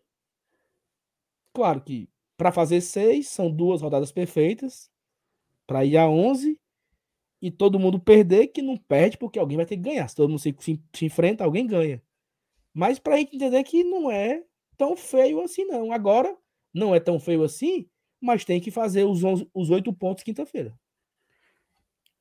Porque fazendo os 8 pontos quinta-feira, a depender da combinação, a gente olha para a luz do fim do túnel, ela talvez esteja bem maior. Quinta-feira, quinta-feira de manhã, quando todo Fortaleza acordou depois do clássico, dor de cabeça, preocupado, a luz no fim do túnel, ela era bem miudinha. Hoje, ela já tá um pouco grande, né? Quinta-feira a gente pode dormir e você já tá. Já tá ali, viu? Já, já tô quase botando a cabecinha para fora. Então, tudo isso que eu falei aqui é porque, ó, Sheik Emanuel é um gênio. Porque ele é o dono das principais frases ditas aqui no GT e também em várias outras situações. Todo torcedor do Fortaleza ele é um louco momentâneo. Nem ele tem razão sempre e nem ele tá errado sempre. Faz parte da loucura, faz parte. Teve gente que tava cravando o rebaixamento. Tem gente hoje fazendo conta para pegar o G10. Olha a loucura. Faz parte. Todos somos loucos momentâneos. Então, no meio dessa loucura que estamos nesse momento, eu escolho, como diria aquele movimento lá, gospel dos anos 2010, eu escolhi não esperar, eu escolhi acreditar. Então, meu amigo, vamos para cima. Quinta-feira é esse Goiás, vai ser difícil, é um time retrancado, chato do Jair Ventura. Mas tem que ser. Quinta-feira tem que ser o jogo dos oito pontos pra gente começar a olhar para a luz do fim do túnel. E aí sim, botando a cabeça para fora, meu amigo. Ah, tremei, viu? Tremei. Rapaz, no momento do teu comentário, eu ia falar um negócio, mas a luzinha vermelha aqui do VDM apitou, Foi não. sabe? Foi não, apitou. Mas teve gente no chat que pensou que eu ia falar, viu? Pensou que eu ia falar. Da cabeça para fora? para meio entendedor. É isso aí. Mas vamos assim, deixa eu só dizer uma parada. Que eu vou aproveitar, na verdade, ler aqui algumas mensagens, que aí eu, eu dou continuidade à, à discussão. O Draulio Joca, campanha de recuperação. Fortaleza deveria jogar mais vezes no contra-ataque não adianta ficar batendo no muro e tomando bola nas costas. Melhor jogar nos erros dos adversários do que eles nos nossos. Acho que varia do adversário também, sabe, Draulio? E do estilo de jogo. Naquela circunstância em que a gente precisava poupar alguns atletas e que a gente jogaria contra um Flamengo que tentaria impor ímpeto, impor ímpeto diante de 63, mais de 63 mil torcedores no Maracanã, ali foi uma boa estratégia você você optar por um jogo reativo. Em outras circunstâncias, como por exemplo contra o Goiás na quinta, eu imagino que para o Fortaleza conseguir a vitória mais facilmente, ele vai precisar ser o dono da bola, né? Digamos assim, ser o cara que vai ter que tomar as iniciativas para poder para poder buscar o resultado. Então, eu acho que vai variar, como tudo na vida, como tudo na vida, é, vai variar de acordo com o adversário, a estratégia sempre muda. E é importante que mude. A gente sempre falou da questão do repertório, né? Que o Voivoda tinha que ampliar o seu repertório. O esquema com três volantes já se mostrou uma ótima alternativa, porque deu certo no primeiro tempo contra o Corinthians, deu certo no primeiro tempo contra o Flamengo. No segundo tempo, o Flamengo conseguiu emparelhar, né? Conseguiu ali equiparar um pouco dos dois desempenhos, mas já se mostra uma, uma boa alternativa. Vamos seguir aqui, ó. O Haroldo Rocha, a vitória de ontem foi ótima para tirar o peso da primeira vitória. Mas de nada adianta se não fizermos o dever de casa quinta-feira e domingo. Seis pontos cruciais para a reação. Perfeito, Haroldo. Hugo Garcia, o Rodrigo Caio falou na beira do campo que eles sabiam da qualidade do elenco do Fortaleza, que a posição na tabela não condizia com a realidade. É isso. O Newton Mendes mandou aqui um superchat para a gente. Valeu, Newton. Eu tava puto. Hoje fui na Conceito, comprei uma calça de aquecimento e uma tradição de goleiro. Pense num bicho besta torcedor. É isso, é o tal do come corda, viu? Tu comeu uma corda medonha, Newton. Isso aí foi, isso aí foi o top é, engraçado ontem no esquenta. Tava falando lá. Rapaz, o torcedor é o tipo de consumidor mais fácil que você tem no mundo. Mais fácil que você tem no mundo. O, o time pode, oh. o time pode fazer o que quiser, meu, mas o cara tá lá na outra semana comprando, nem que seja um chaveiro. Não tem como não. É isso.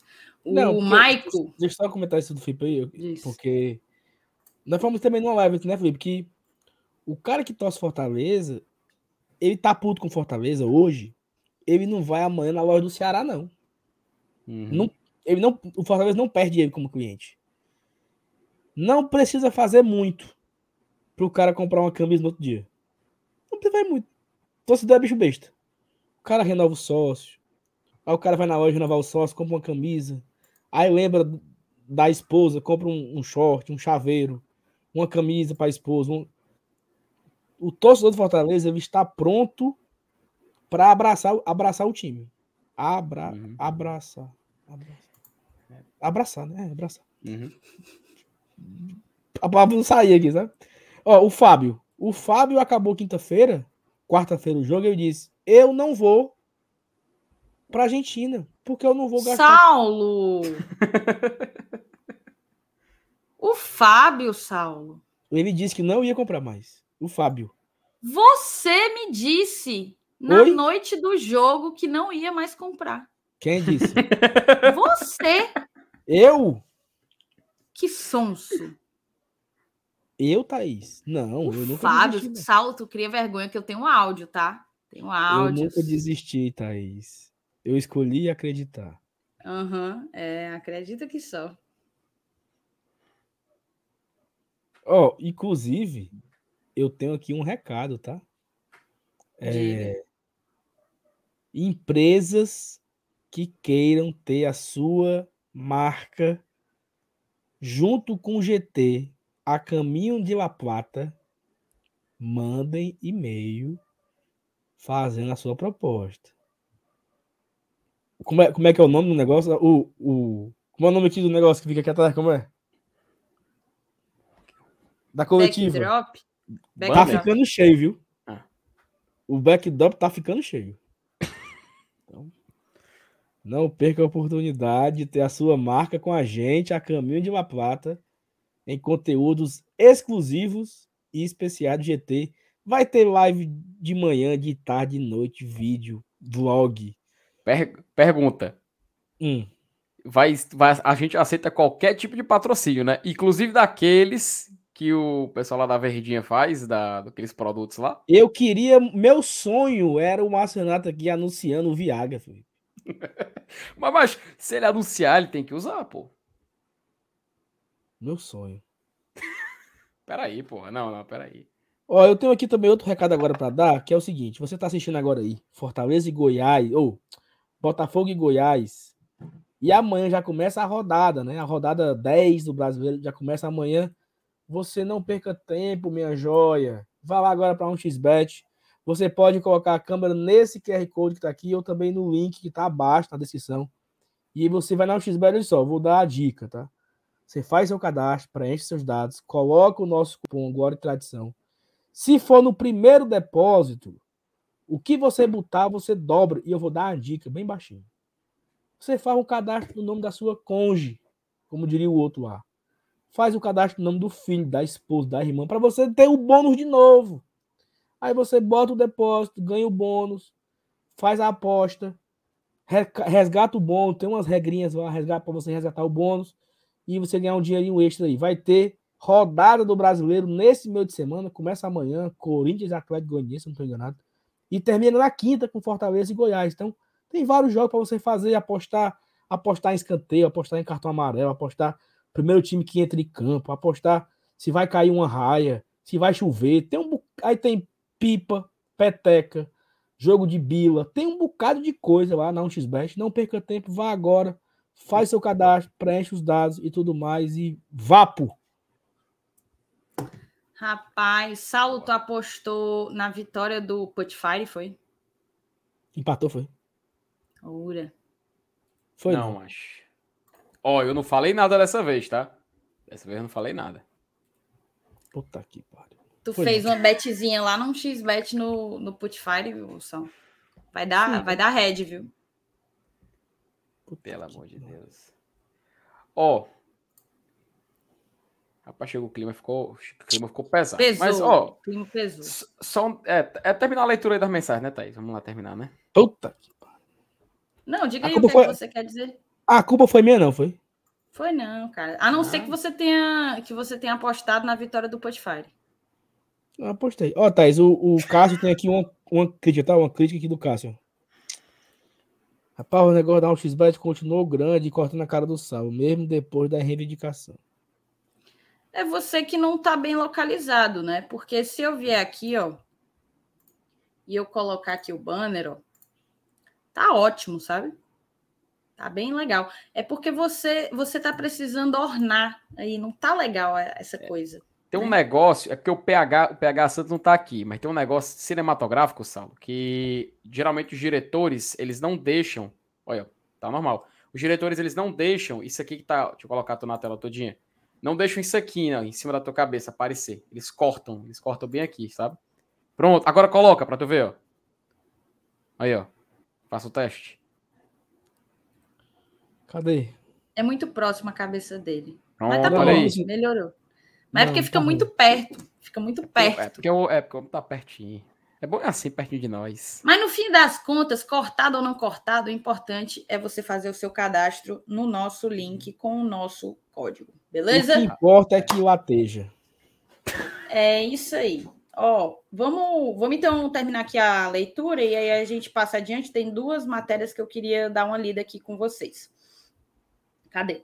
O Maico tinha mandado uma mensagem de membro, só que como a gente não vê, ele ele mandou escrito, né? Uhum. A ironia é ter o Corinthians jogando terrivelmente, sendo líder, e o Fortaleza sendo lanterna, jogando muito bem essa conta não faz sentido na minha mente.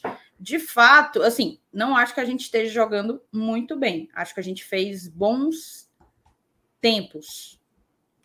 Assim. Gostei do primeiro tempo contra o Corinthians, é, o jogo contra o Flamengo de uma maneira geral, mas não acho que a gente tenha jogado muito bem assim.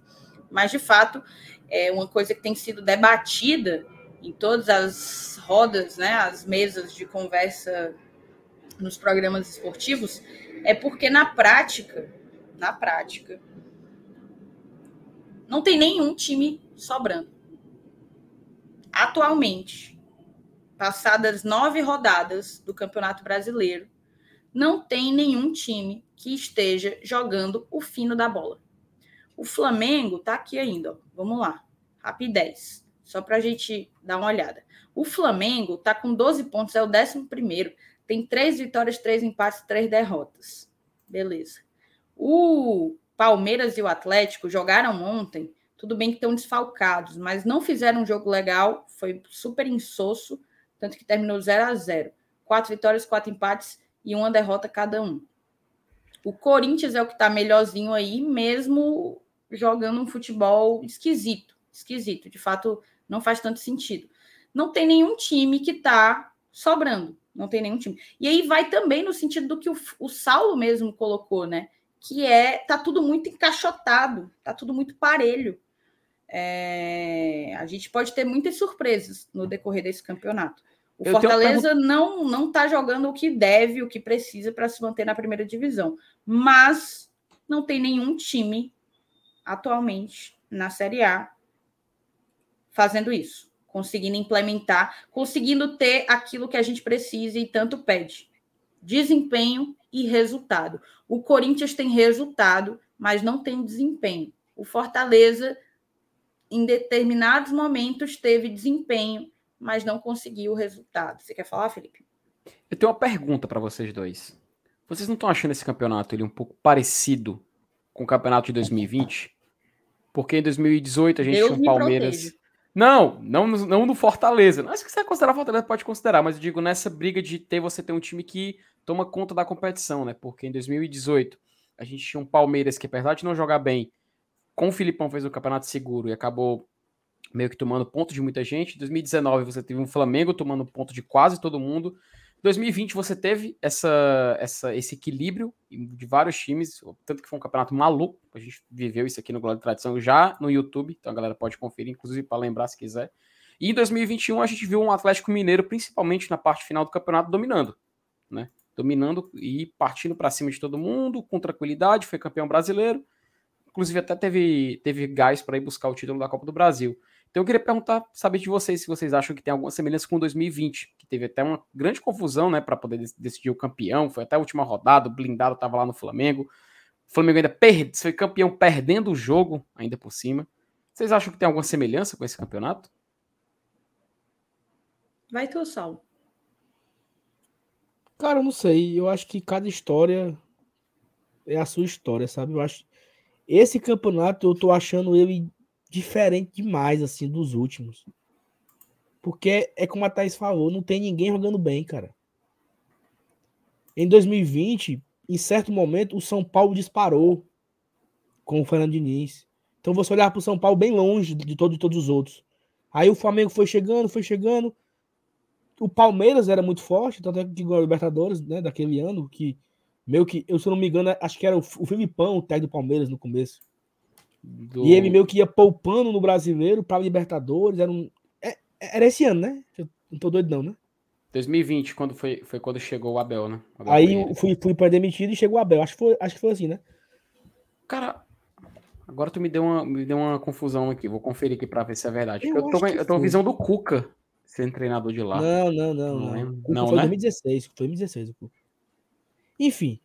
Então, o que eu tô achando é porque tá todo mundo muito misturado, sabe?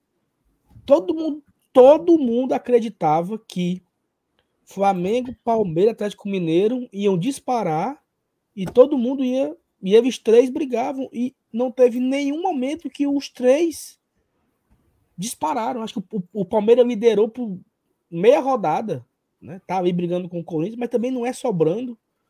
O Flamengo não joga essa bola para sobrar. O Atlético Mineiro também não. É um, é um joguinho assim de é um 2x1 no Havaí de virada. É era o Lucha. Era o Luxemburgo, né? Que tava no uhum. lugar do. do era Deixa eu conferir aqui. Pronto, perfeito. Então, assim, eu tô achando muito. É, é como se fosse muito achatado, sabe? Assim, é muito espremido a pontuação, tá? A troca de pontos é muito forte. Esse Botafogo aí, que tá empatando agora com o Goiás, teve uma hora que você imaginava, quando ele ganhou do Fortaleza, ele, virou, ele foi para quinto, né? Aí ele no outro jogo ele perde para não sei quem, empata com o Goiás em casa, sabe? Não tem essa essa sequência de pontos, né? Não sei. O Bragantino, que muita gente achava que ia ser uma grande surpresa, tá ali no pé do calabote. Tem os mesmos 10 pontos do Ceará, se não estou enganado. Cadê aí, Bragantino? Uhum. É isso mesmo. Né? Tem, tem os 10 pontos. E, é, e, é, e, é, um time que papocou da Copa do Brasil, papocou da Libertadores perdeu em casa, né, pro Internacional. Então, a troca de pontos nesse campeonato ela tá sendo muito doida. Eu acho que o Fortaleza ele era o, o pontinho fora da curva, porque ele não tava nesse meio desse bolo aí. Ele tava só uhum. perdendo, né? Ele não, ele não tava conseguindo ganhar esses pontos que a turma tava perdendo aí. Mas todo o resto, cara, assim, eu, eu tô achando bem impressionante, sabe? Você olhar aí um Havaí com 11 pontos. Você lembra que o Havaí era o quarto dia desse? Esses dias o Havaí era o quarto colocado e já é o décimo primeiro com 11. Décimo terceiro com 11, né? Aí não, mas é, Curitiba e, Havaí, e América, eles estão ali com lá no G4, estão com 14. Então, assim, não sei, eu tô achando o campeonato muito aberto ainda. para todo mundo. Para os quatro que vão cair, é. para o campeão, para quem vai para Libertadores, sabe? Eu não consigo cravar nada. Nem o G4 atual, que é formado por Corinthians, Palmeiras, Atlético Mineiro e Curitiba, eu acho que desses, desses quatro que estão aí, Dois devem permanecer certeza, Palmeiras e Atlético Mineiro. Mas eu não, uhum. eu não tenho essa garantia toda, não, sabe? E olha, que, e olha que louco, o primeiro time na zona de rebaixamento, assim como o primeiro fora, eles têm 10 pontos, que é o Goiás e o Juventude. Na mesma nona rodada do Brasileirão do ano passado, é, eram Esporte e São Paulo, um com 6 e o outro somente com 5 pontos.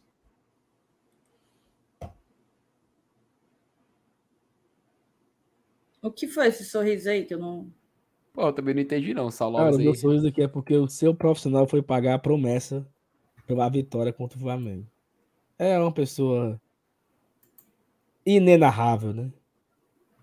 Eu não sei que diabo foi a promessa que ele fez, mas ele foi bater num motel cansado. E nesse motel ele gravou vídeos e tirou fotos. Pagando a promessa. Sabe lá o que foi a promessa, o que esse miserável prometeu. Esse foi meu sorriso. Meu Deus. Meu Deus. Tá, vamos seguir aqui, cara. Vamos seguir aqui. Ih, rapaz. Rapaz, gol do Goiás. Puta uhum. que pariu. Dessa vez eu posso dizer que eu não interferi em nada, tá? Rapaz. Jesus de novo, cara. De novo, e assim, foi... tá? Ainda o Apodi tinha saído lesionado. Foi não, mano. Foi, e mesmo assim. Puta merda. Cara. Vamos tocar o barco, né? Vamos tocar o barco. Ó, oh, vou ser sincero. É, não tá fácil a vida do Lanterna, oh, né? Olha, olha que interessante. Eu tava até conversando mais cedo com o CFTzão, porque assim, a gente tá em ano de Copa do Mundo, né? E se o Fortaleza, por exemplo, ele não ganha do Flamengo, se, se fosse respeitando os calendários de 2014 e 2018, que foram as últimas Copas do Mundo, teria sido o último jogo, tá? Talvez esse, o jogo contra o Goiás, talvez pudesse encaixar, mas seria o último jogo antes da parada para a Copa. Então você calcule se a Copa ainda fosse no meio do ano, porque ela vai ser no Catar, né? Vai ser em novembro. Imagina o Fortaleza tendo o campeonato parado sem ganhar nenhum jogo. Aí sim teria sido complicado, né? Aí sim teria sido chato.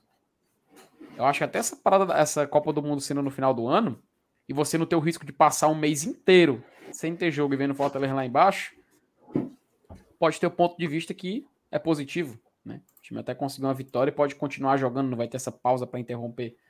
Enfim, só um ponto de vista aí aleatório para a gente fugir um pouco desse assunto aí do gol do Goiás que deixou todo mundo mufino, né? Ó, oh, vamos dar sequência aqui, mas para dar sequência, vocês sabem o que é que tem que ter, né? A gente está aqui com novidades sobre o gramado da Arena Castelão. Tá cada dia pior, cada dia mais insustentável a, a, a situação do gramado da Arena. Prejudica diretamente o Fortaleza. Vocês sabem como é o nosso esquema de jogo. Diferente de uns e outros que acham que a gente precisa desligar a drenagem, não a gente precisa de um campo bom para que a bola role e a gente consiga trabalhá-la, que é como que é como o Fortaleza joga desde o ano passado. E a gente tem aí possíveis mudanças pela frente. O Fortaleza avalia mandar jogo da Série A no PV, mas vê empecilhos. Entenda. Aqui é uma matéria do Afonso. Tricolor cogita realizar jogo contra América Mineiro no próximo dia 19 no estádio do Benfica, em razão da condição do gramado do Castelão. capacidade do estádio é um dos complicadores. Em meio às críticas ao gramado da Arena Castelão, o Fortaleza estuda. Eu vou até dar um zoomzinho aqui, ó. O Fortaleza estuda transferir a partida diante do América Mineiro no próximo dia 19 pelo Campeonato Brasileiro para o estádio Presidente Vargas, mas tem empecilhos como a capacidade de público da praça esportiva e o calendário de partidas dos clubes cearenses na Série C, apurou Esportes do Povo. Diante do grande número de jogos em 2022 e das constantes chuvas na capital cearense, o campo do Gigante da Boa Vista, opa, o campo do Gigante da Boa Vista tem se mostrado prejudicado nos duelos de Fortaleza e Ceará, o que causou preocupação na Confederação Brasileira de Futebol, CBF. Tem gente dizendo que é o pior gramado do país. No mês passado, a entidade enviou ofício solicitando uma programação de manutenção do campo à Secretaria do Esporte e Juventude do governo do estado. Os embates do tricolor contra o Fluminense no último dia 22 de maio e do vovô contra o Curitiba no último dia 4, por exemplo, foram disputados com um gramado bastante desgastado. O técnico Dorival Júnior, inclusive, classificou como o pior do Campeonato Brasileiro. Teve aquele, para quem não viu, né, esse final de semana, o jogo contra do Fluminense contra o Juventude no Alf, Alfredo Jaconi. Foi uma coisa louca, a galera tirando água com rodo. Então não é o pior, mas certamente um dos piores. Diante disso, o Leão do PC passou a ver o PV como alternativa para jogos em casa neste mês, pelo prazo exigido pela CBF para solicitar mudanças. O embate contra o Coelho seria o próximo possível, o próximo possível. Internamente, inclusive, jogadores e membros da comissão técnica já se mostraram favoráveis a jogar em outro local para evitar o gramado do Castelão no momento. No entanto, alguns fatores tornam a alteração mais complexa para o clube. O Fortaleza tem quase 44 sócios atualmente, grande parte com entrada assegurada nos jogos. Número superior à capacidade do estádio, que gira em torno de 20 mil. Além do tradicional check-in, o clube estuda outras eventuais alternativas para o caso. Além disso, o Atlético Cearense, Ferroviário e Floresta passaram a mandar os jogos da terceira divisão no PV, o que poderia causar choque de datas em caso da ida do tricolor para a praça esportiva. O Lobo da Vila, por exemplo, receberá o Volta Redonda no próximo dia 20, data seguinte ao duelo do Leão contra o América Mineiro. Após dois anos e dois meses de ausência entre a utilização como hospital de campanha durante a pandemia da Covid-19 e a realização de obras, o presidente Vargas voltou a ser palco de jogos no último dia 21, quando o Ferroviário venceu o Botafogo de São Paulo pela Série C. Aí aqui fala que é, nesta semana a Casa Civil, a Sejuv, a Secretaria de Obras Públicas do Governo do Estado realizarão reunião com os clubes para discutir a situação do Castelão. O poder público pretende propor o fechamento do estádio para uma reforma geral no gramado, ideia que já havia sido levantada no final do ano passado, mas vetada pela equipe em razão do calendário de jogos. É aquela coisa, né, velho? Foi vetado porque a gente ia jogar Campeonato Cearense e Copa do Nordeste. Aí agora que a gente tem Série A. Não, mas também, mas também porque não tinha outra opção. Ah, era, verdade, verdade. verdade. Era Campeonato Cearense e Copa do Nordeste, verdade, mas não verdade, tinha nada, não tinha o PV ainda, né? É verdade, bem observado. É, acho que o principal é... empecilho são essas equipes da Série C, né? Porque é o Atlético Cearense, Ferroviário e Floresta, que os três jogam lá, né? É uma situação muito complicada por toda essa questão dos sócios, a parada comercial de bares e, e enfim, né? Galera que vende os lanches e tal. Mas a prioridade, certamente, é você revitalizar minimamente. Eu não entendi o que é que eles querem dizer com reforma geral. Quanto tempo eles iam fechar?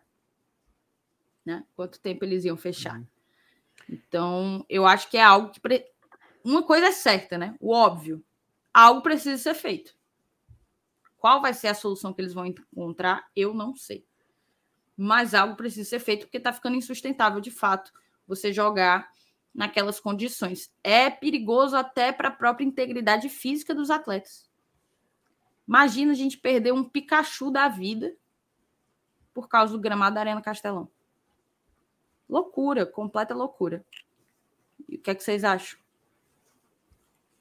Mas assim, é, o que mais me preocupa aí é isso que você acabou de falar. Parar até quando? Ah, vamos parar por três semanas, porque vão precisar fazer um realinhamento, não sei o quê. Porque assim, na verdade mesmo, para ser sincero, o que precisa acontecer é tirar a grama, plantar uma nova, esperar crescer, fazer o que é o certo. Essa brincadeira aí demora quatro meses. Três meses, entendeu? Então não tem como. É... Eu acho que não tem como fazer isso agora. Não tem como fechar o cartão por três meses.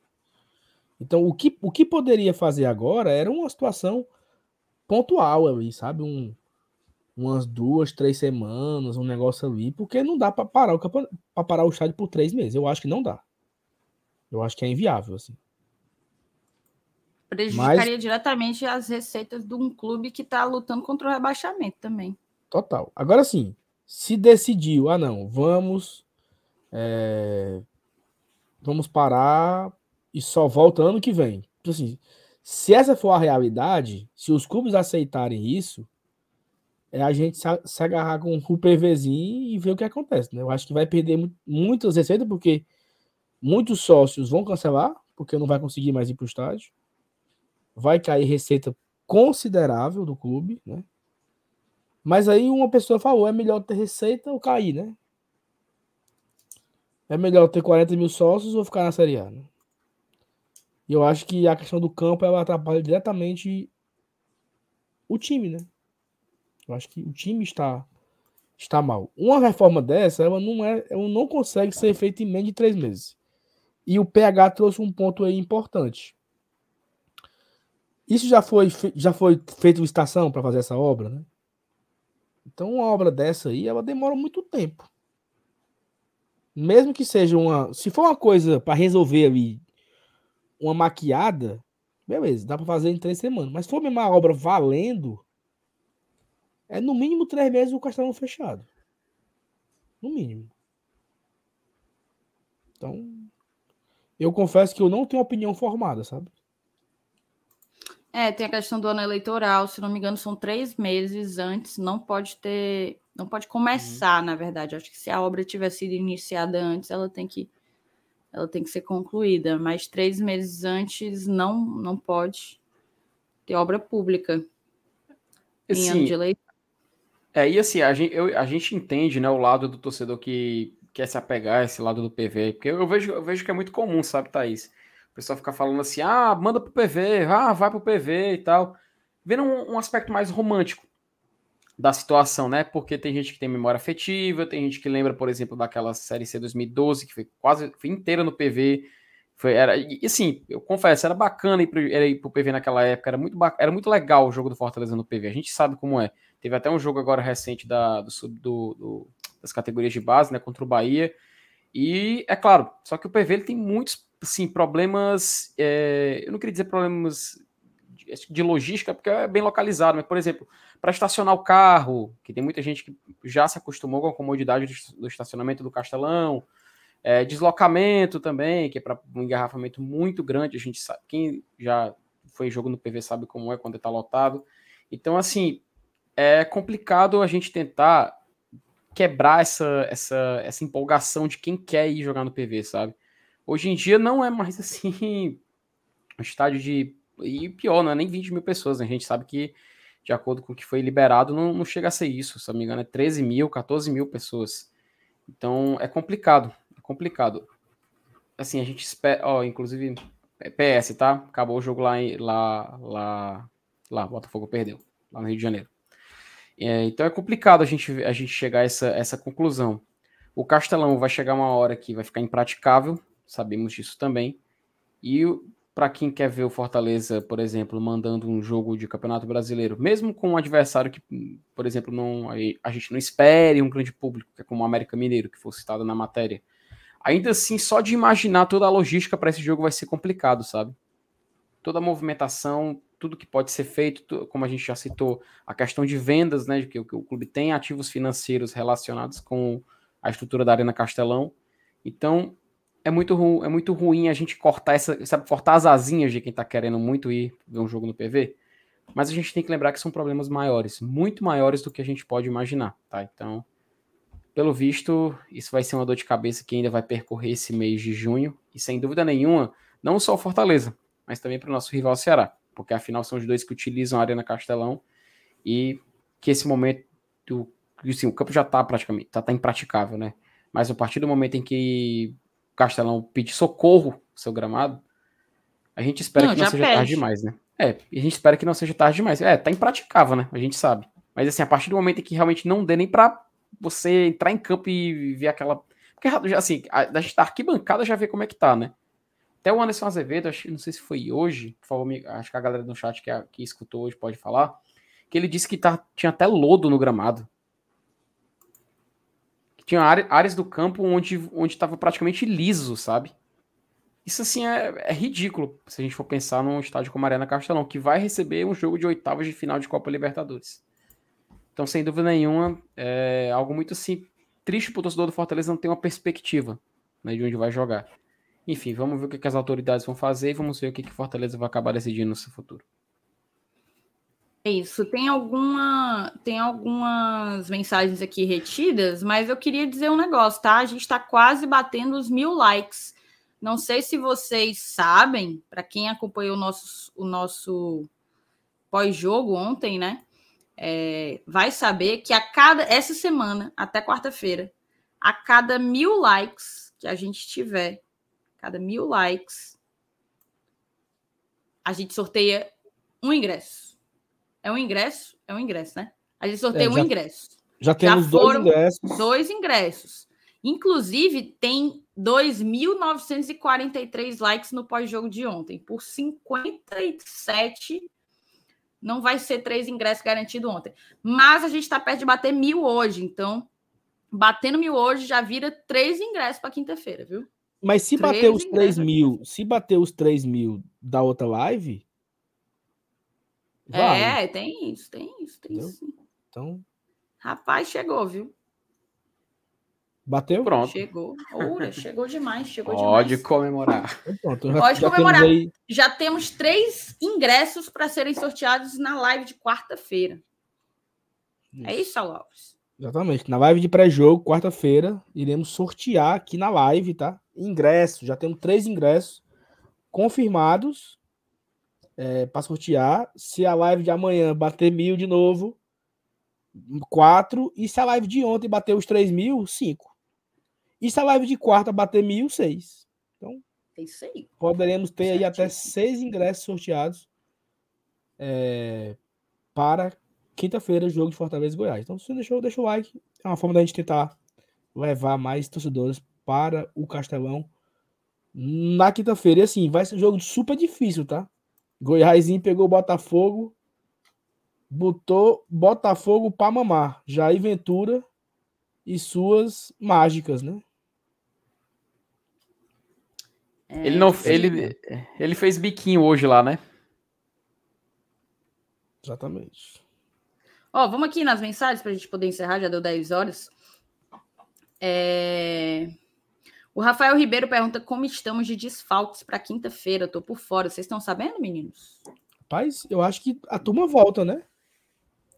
É. Lucas Sebadios, volta. Sebadios volta. Kaiser estava na transição. Felipe volta.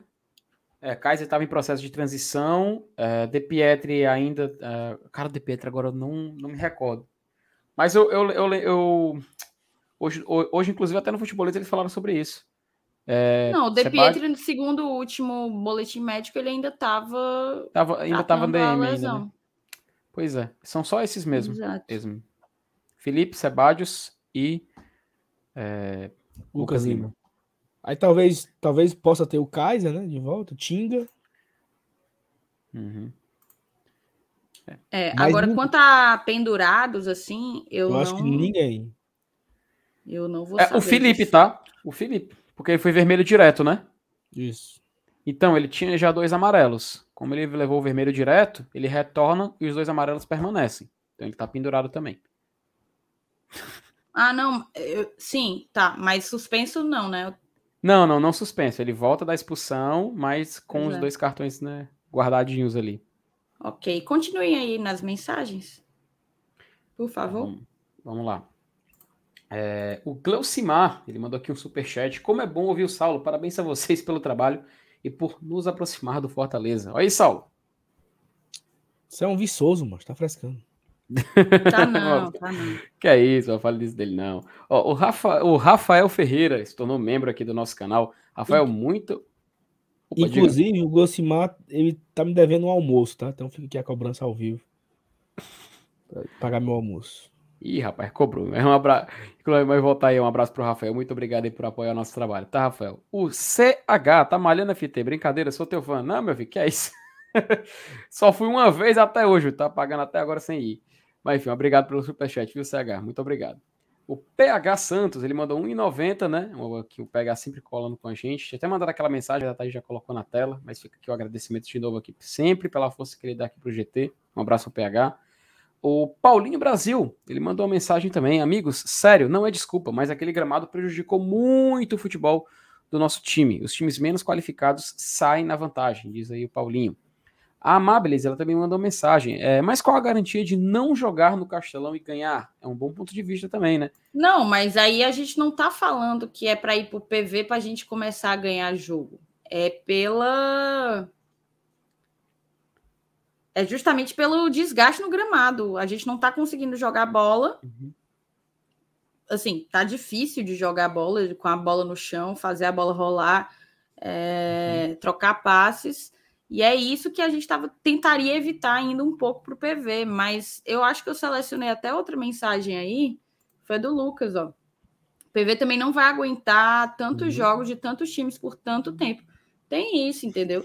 Cinco times passariam a usar o estádio, às vezes, nem pode, eu acho, às vezes, de um dia para o outro, jogos em dias seguidos. Isso para acabar com o gramado do PV também no instante.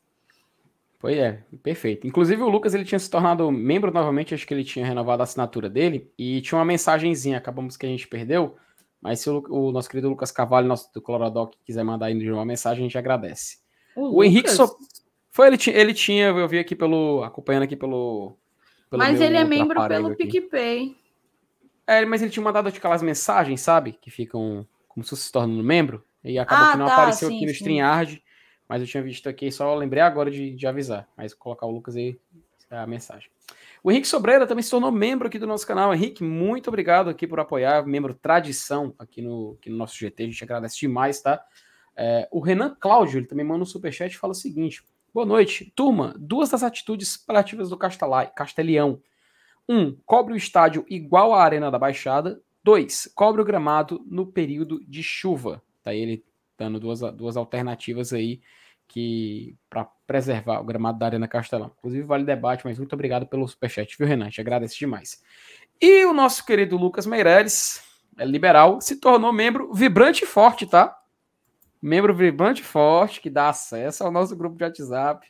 Será, hein, Saulo? Será mas ele é, ele já, ele é.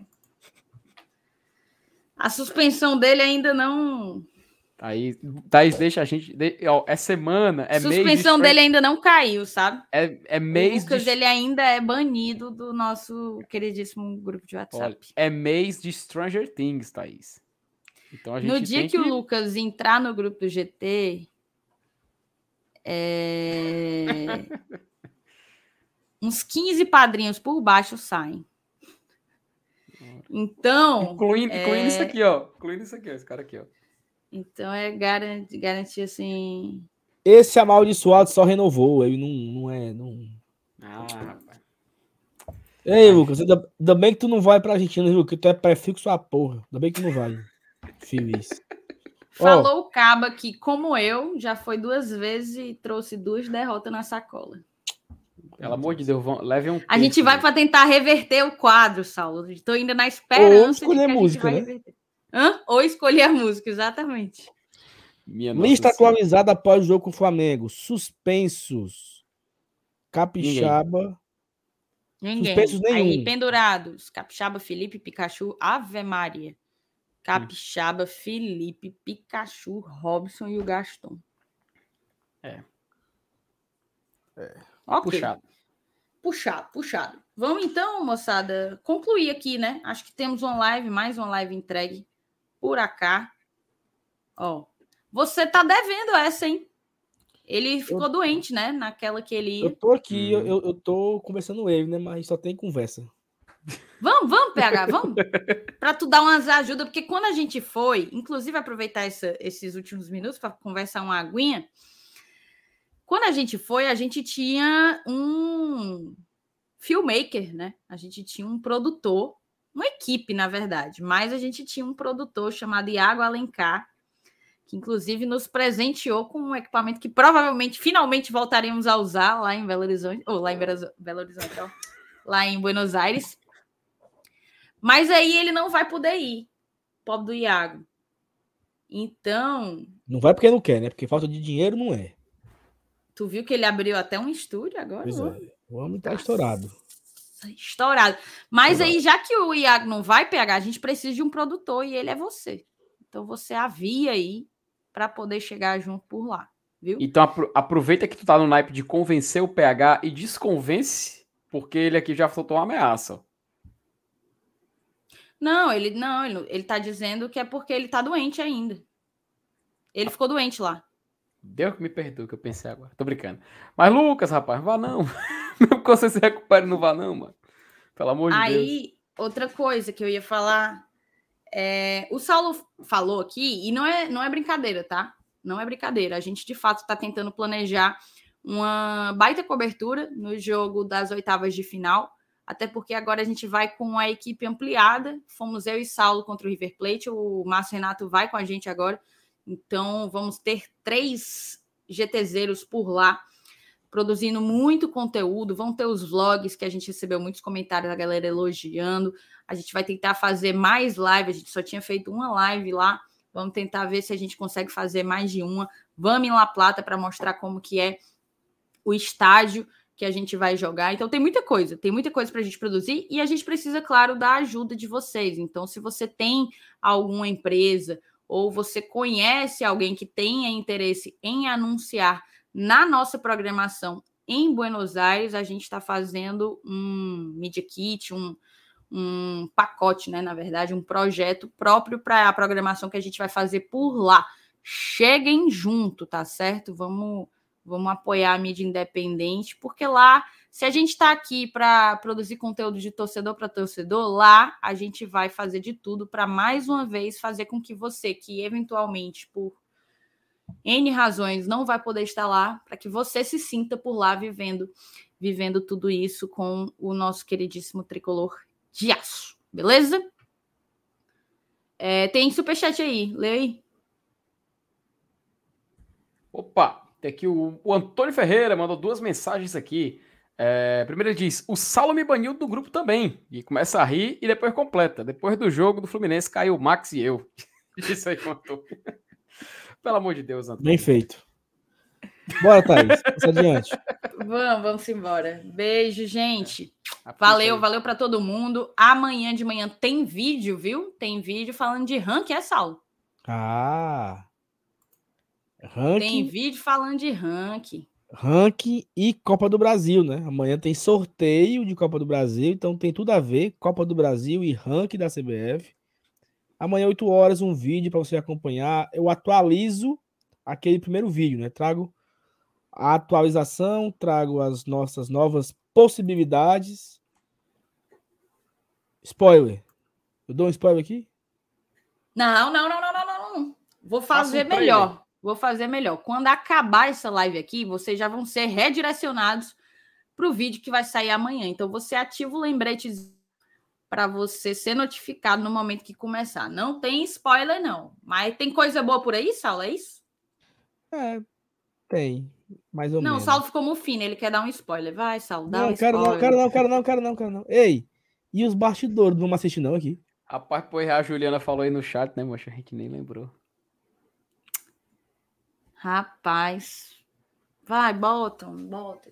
Tô morrendo de dor de cabeça. Vai. Bota aí, Sal. Se tiver, se tiver superchat, a gente bota. Não, vai botar. Tô brincando.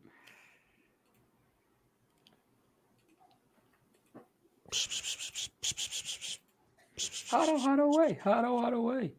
Haro, haro away. Ei, Sal, solta o teu spoiler, Sal. Não, não spoiler não. Não tem spoiler, não. Bora. Cadê, meu Deus? Nos momentos mais difíceis da Libertadores, nós vamos classificar. Perdemos o jogo, nós vamos classificar. Esse é o poder de acreditar.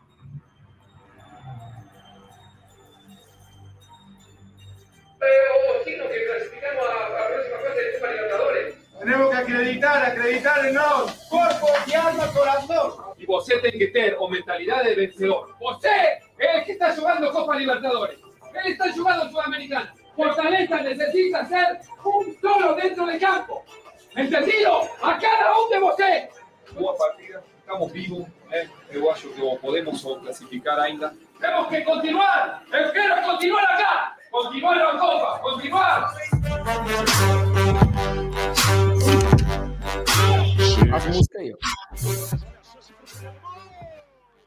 Mas eu acho que essas A músicas. imagem, são... mano. Tira a imagem, velho. Tá doido? Tira a imagem, cara. Tira a imagem, pô. Tira a imagem. Não pode deixar a imagem rolar, não. Por quê? Tira de transmissão, né, Saulo? Tem direitos, mas não pode, não. É aquela coisa, se ultrapassar 7 segundos é que dá problema. Então, o que, o que já mostrou é o suficiente. Ó, vai, vai começar agora as imagens do, do que aconteceu. Tira aí, Saulo, o anúncio. E aumenta o áudio.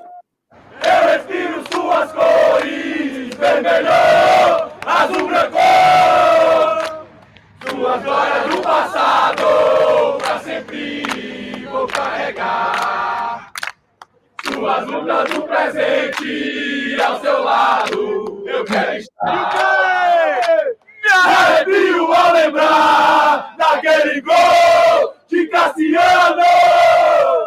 Na história vai ficar junto com Alcides Santos.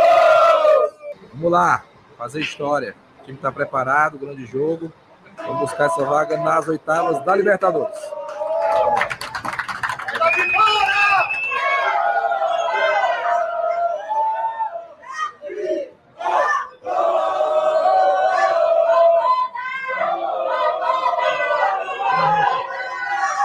É uma simpatia, né? Parece até um artista.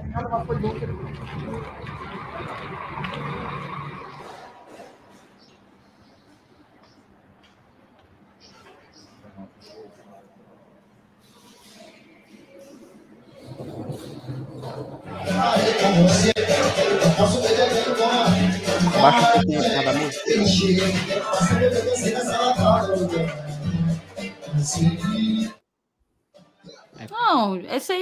Passar, Porque, gente. Aí é às, ve- uma- às vezes, às vezes o botzinho é traiçoeiro, sabe? O botzinho do YouTube é traiçoeiro.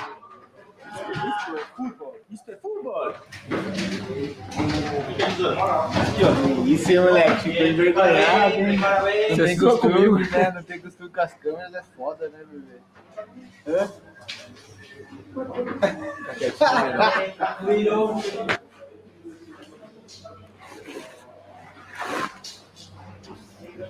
Bora, a gente.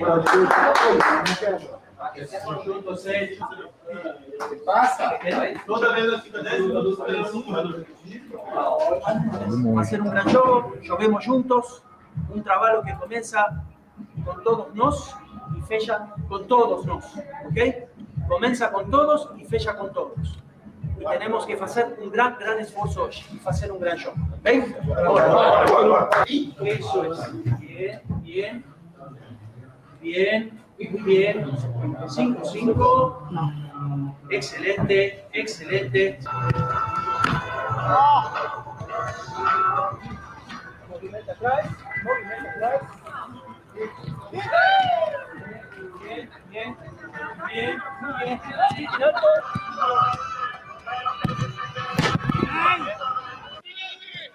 Não, tira, tira. Tira, tirei, tirei, tirei, tirei, tirei. Tirei, já, já tirei. Neste momento, vamos narrar, está acontecendo o primeiro gol do Fortaleza na Libertadores. Primeiro gol do Romero. Primeiro gol do Romero, perdão. Segundo gol do Moisés. Uhum. Agora o gol do.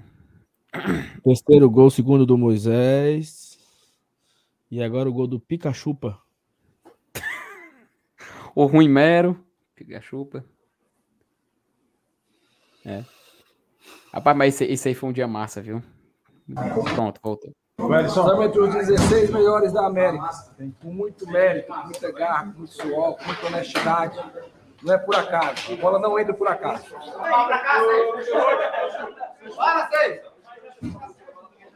Estão meio mufino, né? Sou eu! É o momento, todo mundo tá feliz.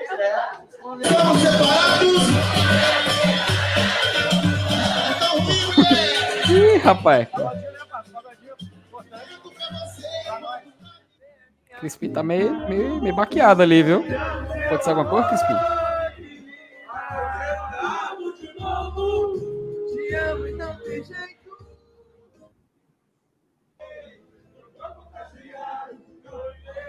Esse casaco é foda, viu? Mas não vende, não, vende. Esse, esse, esse que o Tinga tá. Vende, vende. Vende não. Esse é bonito, mas não, não, não tira frio, não. É o, Ó o tá sorriso, ó o sorriso, ó o sorriso. O Fortaleza deu show hoje. Santiago do Chile. Esquece. Oitava de final. Esse Juninho deve ser resenha, viu? Eu venho Free Fire, né? Aí o, o pobre do Torres ainda não entrou em campo na Libertadores. O bichinho. Faz- vai fazer o gol da classificação. Vai ver. Eita, vai vir um anúncio aí, ó. Opa, tira da tela. Tira, tira, tira, tira, tira. Tirei. Tirei da tela, gente. Calma. Rapaz, na hora que botou Vai, pra fazer voltou, esses voltou, voltou, voltou. Oração, oração agora. Amanhã eu estou realizando um sonho de ir chefiar a delegação da seleção brasileira. E se eu conseguir isso, eu devo a vocês. A todos vocês que estão aqui e os que passaram também nos outros anos. Desde a Série C que a gente veio lá batalhando, e tudo que a gente construiu e chegou até aqui. Então, quero agradecer. Eu vou chegar lá com a moral do caralho, porque os caras vão olhar para mim e vão dizer, pô, o teu time é forte. O teu time é forte. Vocês vão me dar, um, me dar uma alegria e uma moral. E chega lá, os caras vão dizer, porra, porque tá todo mundo comentando aqui, o Brasil inteiro tá comentando, todo mundo viu o jogo, o presidente da CBF já mandou mensagem, porrada de gente, porra, que sensacional. Vocês são foda, estão de parabéns. Então, muito orgulho. Obrigado demais. Vou lembrar o seguinte, professor, nos momentos mais difíceis da Libertadores, eu dizia, nós vamos classificar. Nós vamos classificar. Nós vamos classificar. Perdemos o jogo, nós vamos classificar. Esse é o poder de acreditar. E nós fizemos na Libertadores uma campanha de recuperação. Nos dois primeiros jogos, zero pontos. Depois, 10 pontos. De 12. De 12. Se tem alguém que acha que a gente não vai se recuperar no brasileiro, está totalmente errado. Eu estou falando é do portão para fora, porque aqui eu sei que a gente acredita. Então fizemos lá uma campanha de recuperação. Então a importância de acreditar, do líder, acreditar junto com todo mundo. Certo? Eu queria agradecer a Deus e agradecer a vocês por tudo isso. Muito obrigado. Boa. Pai, nosso que estás no céu, santificado seja o vosso nome. Venha a nós o vosso reino, seja feita a vossa vontade, assim na terra como no céu. O pão nosso cada dia nos dá hoje, perdoai as nossas ofensas, assim como nós perdoamos aqueles que têm ofendido. Não deixeis cair em tentação, mas do mal. Amém. Ave Maria, cheia de graça, o Senhor é convosco. Bendita sois vós entre as mulheres, bendito é o fruto do vosso Fraco, tá? Não, não achei fraco, não, pô. Ai, rapaz. Achei massa. E o, o Newton tá dizendo que vende 279, mas não é esse, não, Newton. Esse de 279 é o moletom branco. É. O que o Saulo falou foi aquele casacão que o Tinga botou, que é azul marinho, sei lá, É, o bicho é nosso- gordinho assim, bem. Casacão, Robusto. casaco de pra Europa, casaco de pra Europa. É, exatamente. Exatamente. Eu É isso então, Eu tá? arrumei um desse aí, tá, Thaís? Hum? Eu arrumei um desse aí, tá? Sério? Quem te deu, Saulo? Ah. Não, é, é do, é do meu, é, é- é do, do meu primo, porque ele. Não, não, não do Fortaleza. Ah, tá. Ah, aí, aí. Eu, Peraí. tu vai ver o meu casaco, Saulo. Tu vai ver o meu casaco. Estiloso, né? Aguarda, aguarda. Aguarda o meu casaco. Um, um, Eu, um- eu tava invejando porque eu achava que tu tinha ganhado o do Fortaleza. Aí, Não, de Fortaleza eu ganho nada, Thaís. Só raiva. não, não do clube, mas de alguém, né? Alguém. Sei lá. Mas se Não, é alguém tiver aí para presentear a equipe do GT para não passar frio, viu? É um casaco igual a esse daí, O desse, Saulo desse é mesmo- friorento que só, viu? O Saulo. Tu é doido, eu passei mal. Ó, vocês ajudem, ajudem estes três pobres cearenses que morrerão de frio. Você que tem esse casaquinho lindo que o Tinga tá usando, mande para cá. Mande para cá. É isso, vamos embora? Bora. Vamos embora? É isso, embora. então. É 10 meia, obrigada, moçada. Obrigada mesmo. Um grande beijo. Até amanhã. Tem vídeo de manhã. Tem duas lives à tarde, tá? À tarde e à noite. A gente começa duas horas da tarde o sorteio da Copa do Brasil e a nossa livezinha de 8 horas, tradicionalíssima, beleza? E se você não deixou o like ainda, deixe. Deixe, deixe mesmo. Tchau É pra isso aí. vocês. Valeu, galera. Beijo, Tchau, tchau. moçada. Tchau, amanhã. tchau.